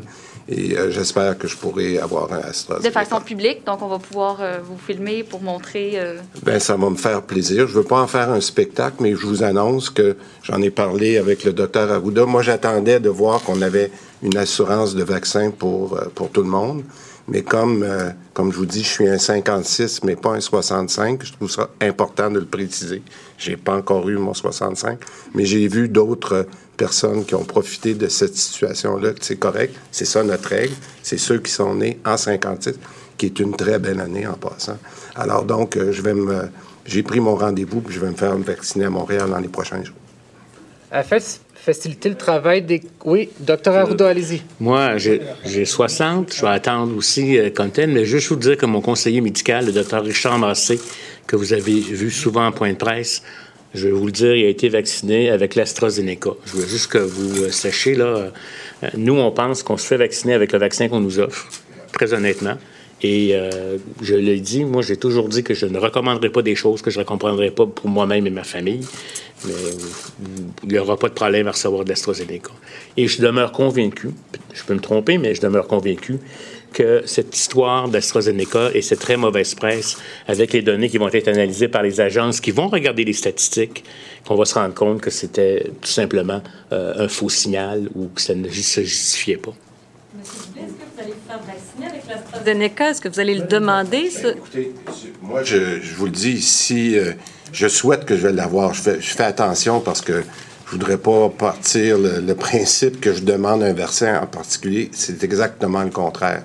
Mais à ce que je comprends, c'est que les vaccins qui sont disponibles à l'endroit où j'ai réservé, au moment où j'ai réservé, il reste du AstraZeneca et je vais être très heureux de me faire vacciner avec un AstraZeneca.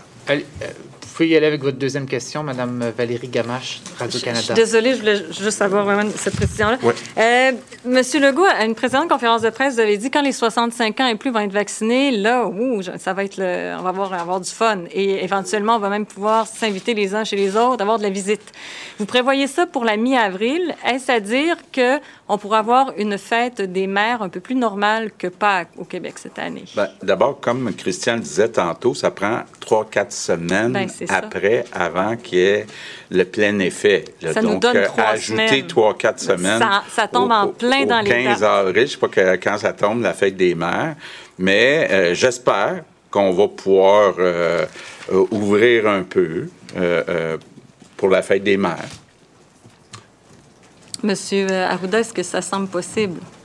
Tout va dépendre de la situation épidémiologique. Je, n'ose pas, euh, je sais que notre premier ministre a de beaux désirs. Euh, moi aussi, j'ai des beaux désirs, mais on va être peut-être sage. On verra ce que ça veut dire. Ça sera sûrement pas des rassemblements de 4-5 résidences euh, autour de maman. Là. On, on- on verra. On verra. Hum, J'ose pas m'avancer parce que vraiment, là, je- actuellement, je suis en train de surveiller ce qui est en dessous de l'eau de façon importante. On y va progressivement. Mais je peux vous dire une chose. On est tout aussi pressé que vous que ça l'arrive. Mais on doit être prudent. Merci. Nous allons faire une entorse à notre règle pour permettre à Angela McKenzie de CTV de poser des questions, questions de faciliter le travail des collègues de médias anglophones. Merci. Um, Premier Legault, you spoke a lot about the increase in variants. You spoke about a concern of a, of a third wave. Is it a good idea? Why is it a good idea to loosen restrictions in red zones? I'm thinking of curfew and these uh, uh, music venues opening if the situation is so touch and go. Okay, first, uh, we're very careful. As you notice, uh, we didn't change. Alors, on passe à l'anglais temporairement. Alors, euh, on va retrouver Emmanuel, Mario et Paul, euh, les journalistes à la tribune qui ont bien essayé hein, de cuisiner euh, M. Legault, M. Arruda, savoir est-ce qu'on va avoir un, un semblant de vie normale une fois que tous les, tous les gens de 65 ans et plus auront été vaccinés. Et là, on parle de mi-avril. Euh, et il faut, faut- on choisit les mots, hein, les gens qui le veulent, qui seront vaccinés à la mi-avril. D'ici le 24 juin, euh, on, a cet espoir que tous les Québécois ont reçu au moins qui le veulent, ont reçu une première dose. Alors, euh, Mario, on, est très, très, très ambitieux et cela dit, encore une fois, aujourd'hui, là, on, remet de la pression sur le fameux vaccin AstraZeneca. On assure qu'il n'y a aucun problème. Il y a à peine 1 à 2 de refus, euh, apparemment. Euh, là, on a carrément demandé au, au premier ministre, à M. Arruda, M. Dubé, allez-vous vous faire vacciner avec le vaccin AstraZeneca? Oui, Christian Dubé qui va le faire. Je pense que c'est une très bonne chose. Le docteur Massé, le- l'adjoint du docteur Arruda, qui l'a fait aussi. C'est certain qu'à un moment donné, on peut dire, dire, dire des choses, faire venir des experts là, à des conférences de presse pour donner des explications. Mais euh, pour rassurer la population, une fois que le doute est semé, hein, c'est pas simple, là, remettre la, la population en confiance. C'est c'est bien plus des gestes qui vont le faire. Évidemment, M. Euh, Legault, lui, a énormément peur de, bon, du, syndrome, on va le dire, du syndrome Claude Dubois, de passer devant les autres là, en campagne de vaccination, tout ça. Donc, dis-moi, je vais attendre mon tour. J'ai pas de problème à avoir l'AstraZeneca, mais je n'ai pas 65 ans, il y a 63. Donc, va attendre son tour. Mais moi, de tout ça, Sophie, pour moi, la nouvelle, la nouvelle du jour, bon, toutes les autres avaient coulé un peu, puis c'est plein de petites bonnes nouvelles. Mais pour l'ensemble des Québécois, c'est l'idée que tout le monde va être vacciné le 24 juin, cet engagement-là. Là, la machine doit se mettre en branle, la vitesse grand V, parce que c'est pas tout d'avoir les vaccins. Il faut avoir la machine pour les administrer. Mais pour moi, c'est c'est la nouvelle que je retiens d'aujourd'hui. là. Bien, on retourne en français. On retourne en français. On revient dans une troisième quelques, vague, là, étant donné quelques que les instants. gens sont vaccinés. Est-ce qu'on comprend qu'une troisième vague... Les chiffres de jeudi vont être donnés demain? Oui, les chiffres. euh, mais je pourrais peut-être. euh, en fait- En fait, on aura une mise à jour, c'est ce que le premier ministre vient de dire, mais je vous rappellerai un, un des graphiques que vous avez vu du docteur Brisson euh, la, la semaine dernière, qui montrait que dans le cas, vous savez, il y avait deux types d'adhésion. Il y avait l'adhésion forte, puis il y avait l'adhésion moyenne, c'est-à-dire qu'il y, y a un certain relâchement. Du côté des hospitalisations, s'il y avait une adhésion moyenne des mesures, incluant la vaccination telle qu'on la connaît, on pouvait remonter au même nombre d'hospitalisations qu'on avait en janvier, c'est-à-dire à peu près 1500. Puis vous savez ce que ça c'était quoi la situation? Donc, je vous dirais, est-ce qu'on appelle ça une troisième vague? Ben, moi, je pense que ça serait une situation assez critique. Donc, c'est pour ça qu'en ce moment, le, le focus est de vraiment s'assurer que nos variants ne nous amènent pas là pour pas qu'on se retrouve dans la situation d'hospitalisation malgré la, la vaccination. Mais pourtant, vous déconfinez quand même, vous, vous assouplissez les mesures, même si on sait que les variants peuvent nous amener dans la même situation que janvier. Donc, j'essaie de Mais comprendre. on, fait, on le fait, euh, comme le docteur Arruda l'a bien expliqué, dans certaines régions, en, en gardant le couvre-feu, mais en améliorant les heures. Mais dans toutes ces situations-là, puis vous allez le voir avec les mesures que l'on va montrer, avec les, les simulations qu'on vous montre à toutes les semaines, vous allez voir qu'il y a un certain contrôle. On a cette marge de manœuvre-là, mais en limitant le nombre d'allègements. Les- C'est le jeudi, c'est ça, on est, ouais, c'est ça, on est déjà mardi. C'est jeudi qu'on va avoir cette mise à jour-là. Parfait. Juste une petite, une petite, euh, question pour M. Legault. Euh, on a l'impression, en vous écoutant aujourd'hui, que pour vous, dans le fond, la sortie de crise est imminente. Pour vous, ça semble certain que d'ici à l'été, on- il y a une sortie de crise. On ne reviendra pas un peu comme l'Italie revit présentement, euh, un nouveau confinement ou euh, une vague importante. Bien, il y a un risque dans les prochaines semaines. Si on est sérieux puis qu'on suit les consignes dans les prochaines semaines, effectivement, on peut être optimiste pour euh, cet été, pour après le 24 juin. Mais il y a quelques semaines critiques là où on n'a pas une majorité euh, de la population, même pas une majorité des 65 ans et plus qui sont vaccinés au moment où on se parle aujourd'hui. Donc, il y a quelques semaines. Mario? euh, On va débriefer vers 17h51. qui s'en viennent. Mais après ça, on peut être optimiste. Mylène Crête, Le Devoir. Euh, Bonjour. J'aimerais savoir, vous promettez la vaccination là, pour tous les Québécois qui le désirent d'une première dose euh, au 24 juin. Donc, qu'est-ce qui fait en sorte que vous vous avancez à ce point-là? là?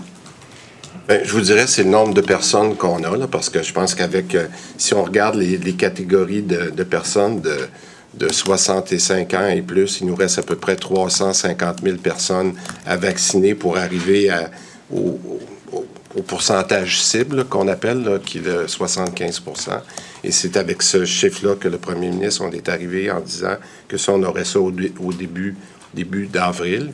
Après ça, si on regarde les... oui, voilà. 15 avril, merci François. Euh, et euh, sur les autres populations, ben là, quand vous tombez aux 60 ans et quand vous tombez, il nous reste à peu près euh, 4 millions de personnes à vacciner. Alors, avec les, prévisions que Daniel Paré a en ce moment, comme il dit souvent, si la tendance se maintient puis qu'on a les livraisons promis par le fédéral, c'est tout ça qu'on a mis ensemble pour dire qu'on est capable d'avoir notre première dose pour tout le monde euh, pour euh, le 24 juin. Est-ce qu'on va avoir besoin de vacciner les enfants pour atteindre euh, une, une immunité collective, c'est-à-dire un nombre suffisant de gens qui sont inoculés? Je vais laisser le ne plus docteur. craindre euh, la COVID-19. Il y a des études qui sont en cours actuellement pour justement développer un vaccin, euh, soit euh, une- euh, ajuster les doses euh, pour les enfants. Euh, je vous dirais que euh, euh, ça, ça va être à évaluer en, en termes de stratégie, parce que c'est sûr que les enfants, euh, la majorité n'ont pas de complications sévères euh, comme telles. Ça va dépendre des dynamiques de ce virus-là. Est-ce qu'il va revenir sous la même forme l'année d'après, l'année d'après? Il y a beaucoup, beaucoup encore d'inconnus. Mais je pense que euh, si on pense que les données nous démontrent que la vaccination des enfants permettrait d'obtenir une plus grande diminution de la transmission, je pense que ce serait quelque chose qui est à évaluer, effectivement. C'est le soleil. Bonjour, messieurs. Euh, Qu'est-ce qui empêche une région comme le Bas-Saint-Laurent, qui semble avoir des chiffres comparables à la Gaspésie? Évidemment, il y a plus de monde, mais en proportion, euh, des chiffres euh, d'épidémiologie comparables, de... qu'est-ce qui les empêche de- d'aller en jaune? Il faut voir aussi euh, l'expérience et les flux euh, d'une région à une autre. Euh, il n'y a pas seulement, si vous me permettez, puis il y a- il y, a eu des fluctuations, il y a eu des cas euh, récemment, il n'y a pas seulement à donner du chiffre de couleur. Je sais que euh, des fois, on a des débats intenses entre nous parce que, euh, parce que les gens regardent le chiffre et se disent, hey, on est. Puis d'ailleurs, je tiens juste à vous dire là, que les, les zones qui sont passées en orange, euh, à cause du variant, il, fallait qu'il soit plusieurs, plusieurs semaines dans le jaune avant de passer à l'orange.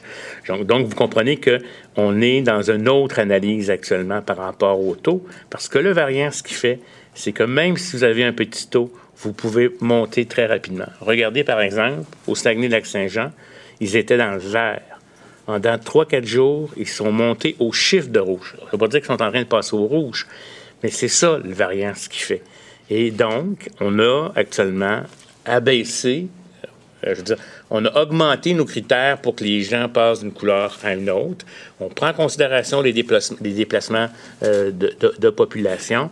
Puis, on, regarde les variants, le comportement des individus, le type d'éclosions qui sont en cours, la capacité de les contrôler. Puis, bien entendu, on a aussi une analyse qualitative qui est faite avec les directeurs de santé publique. Donc, si, on avait, puis ça, je l'ai toujours dit, c'est extraordinaire d'avoir des chiffres, si on les utilise seulement sans prendre les autres éléments de considération, euh, on, pourrait être en problème. Et ce débat-là, on l'a à l'interne. Je peux vous dire que notre premier ministre nous, confronte, me confronte et nous confronte sur le fait comment ça se fait qu'à tel endroit, si je regarde tel territoire, etc., ça prend aussi une stabilité dans le temps, euh, beaucoup plus longue que ce que c'était au printemps dernier, à cause que ce sont des variants dont le RT est à 1,4. C'est-à-dire, Il y infecte beaucoup plus. Regardez ce qui se passe en Ontario. Euh, Monsieur Dubé, si je comprends bien, là, il va falloir monter en haut de 300 000 par semaine. Alors, c'est euh, l'heure 17h50 de faire un petit euh, résumé de ce, point de presse important du Trio Santé à Québec avec euh, notre panel, Paul, Mario, Emmanuel. On va revenir sur ces objectifs ambitieux de vaccination, si vous le voulez bien. On nous dit qu'il reste 350 000 personnes à vacciner, 65 ans et plus, d'ici le 15 avril et 4 millions de personnes à vacciner d'ici le 24 juin. Il va falloir que ça fonctionne rondement, Emmanuel. Oui, parce que ça veut dire c'est 10 semaines, ça, pour vacciner 4 millions de personnes. On s'entend, tous les Québécois voudront pas avoir le vaccin, mais ça veut dire que, grosso modo, il va falloir réussir à vacciner à peu près 300 000 personnes, au minimum 300 000 personnes par semaine. C'est beaucoup plus que la capacité du gouvernement de le faire. D'où cet appel euh, aux pharmacies. Euh, mais ça veut dire aussi Ouais. que le gouvernement va être obligé de demander à davantage de pharmacies de s'impliquer? Et ça va être intéressant en termes de voir le rôle qu'on va demander aux entreprises parce que le, le gouvernement, c'est clair, pour atteindre cet objectif-là, va avoir besoin d'appui euh, du secteur privé pour y arriver. Ouais. Paul, un mot sur euh, le couvre-feu. Euh, les autorités qui se sont fait poser la question plusieurs fois, pourquoi on le conserve, ce, couvre-feu? Évidemment, il va y avoir, ça passe à 21h30 à partir de, de demain en zone rouge. Et là, la réponse qu'on a, c'est évidemment, c'est la crainte, l'immense crainte des variants. Puis en plus, on sait que les Québécois sont à 70 en faveur de ce couvre-feu. Et, et surtout parce qu'il fonctionne, euh, Ouais. Sophie, euh, dans la perspective où l'importance ou l'objectif euh, est de limiter les, les réunions, les, euh, les assemblées. Euh, C'est une façon simple et efficace et que tout le monde comprend en quelque sorte. Et au fond, je pense que dans l'imaginaire de bien des Québécois et Québécoises, c'était aussi une façon assez évidente de débusquer les tricheurs parce qu'il y en a eu euh, à un certain moment. Mais Sophie, c'est intéressant de voir ce, ce point de presse. Euh, je soumets la, la question, j'ai l'impression que c'est un des points de presse les plus efficaces de la part d'Horacio Arruda. On, le voyait jouer le, le rôle, d'abord de parfaitement expliquer les risques que l'on court à l'actuel. Il était clair dans ses, dans ses propos sur le, variant et euh, l'inconnu que ça pose dans, le processus de prise de décision. Et je dis efficace parce que on voyait là, parfaitement le bon cop et le bad cop euh, sur place. Et lui, son rôle, c'est d'être le bad cop, en quelque sorte, de, de, de le, rabat, le rabat-joie dans certains cas, mais de rappeler au fond que la partie n'est pas terminée. Ouais. Je rebondis sur ce que vous dites par, par rapport aux, craintes. Euh, Mario, c'est clair qu'actuellement, avec euh, l'assouplissement des mesures et le, beau temps qui s'en vient, la grosse crainte, c'est que les gens euh, se réunissent chez eux.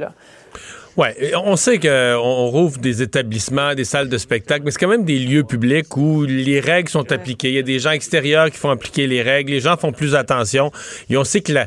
souvent, c'est avec son frère, sa soeur, son beau-frère, sa belle-sœur, ses parents, des proches. C'est dur de se méfier de quelqu'un avec qui on a l'impression d'avoir passé sa vie. Là, et, et donc, c'est là que les- la, la garde tombe, puis là, on le sait pas. Puis finalement, le beau-frère, ben là, lui, à sa job, il avait attrapé la COVID, puis elle donne à tout le monde. C'est arrivé à beaucoup de familles là, durant, les, euh, durant le temps des fêtes.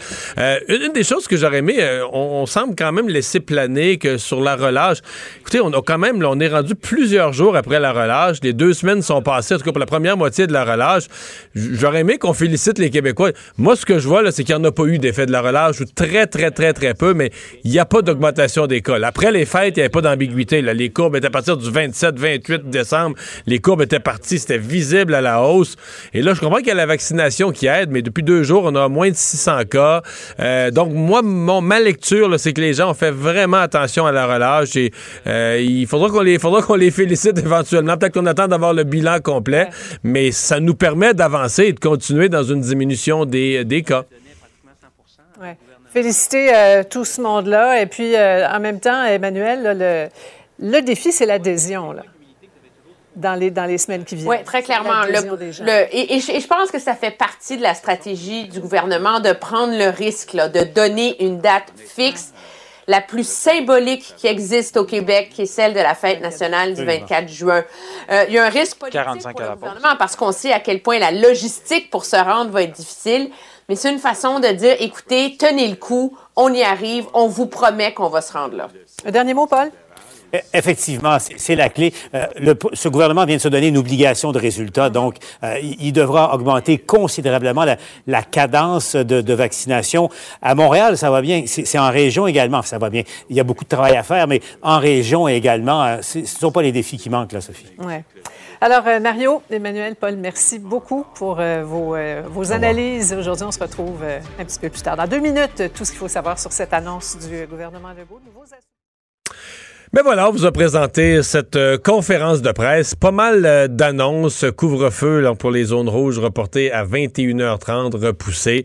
Euh, l'école pour les zones oranges, l'école reprend pour les secondaires 3, 4, 5 à temps plein. On ira tous les jours euh, à l'école. Mais surtout, moi, ce que j'en retiens, tout le monde, tout le monde, tout le monde, tous ceux qui le veulent, pourront être vaccinés. Du moins, c'est la promesse du gouvernement pour la fête nationale pour le 24 juin.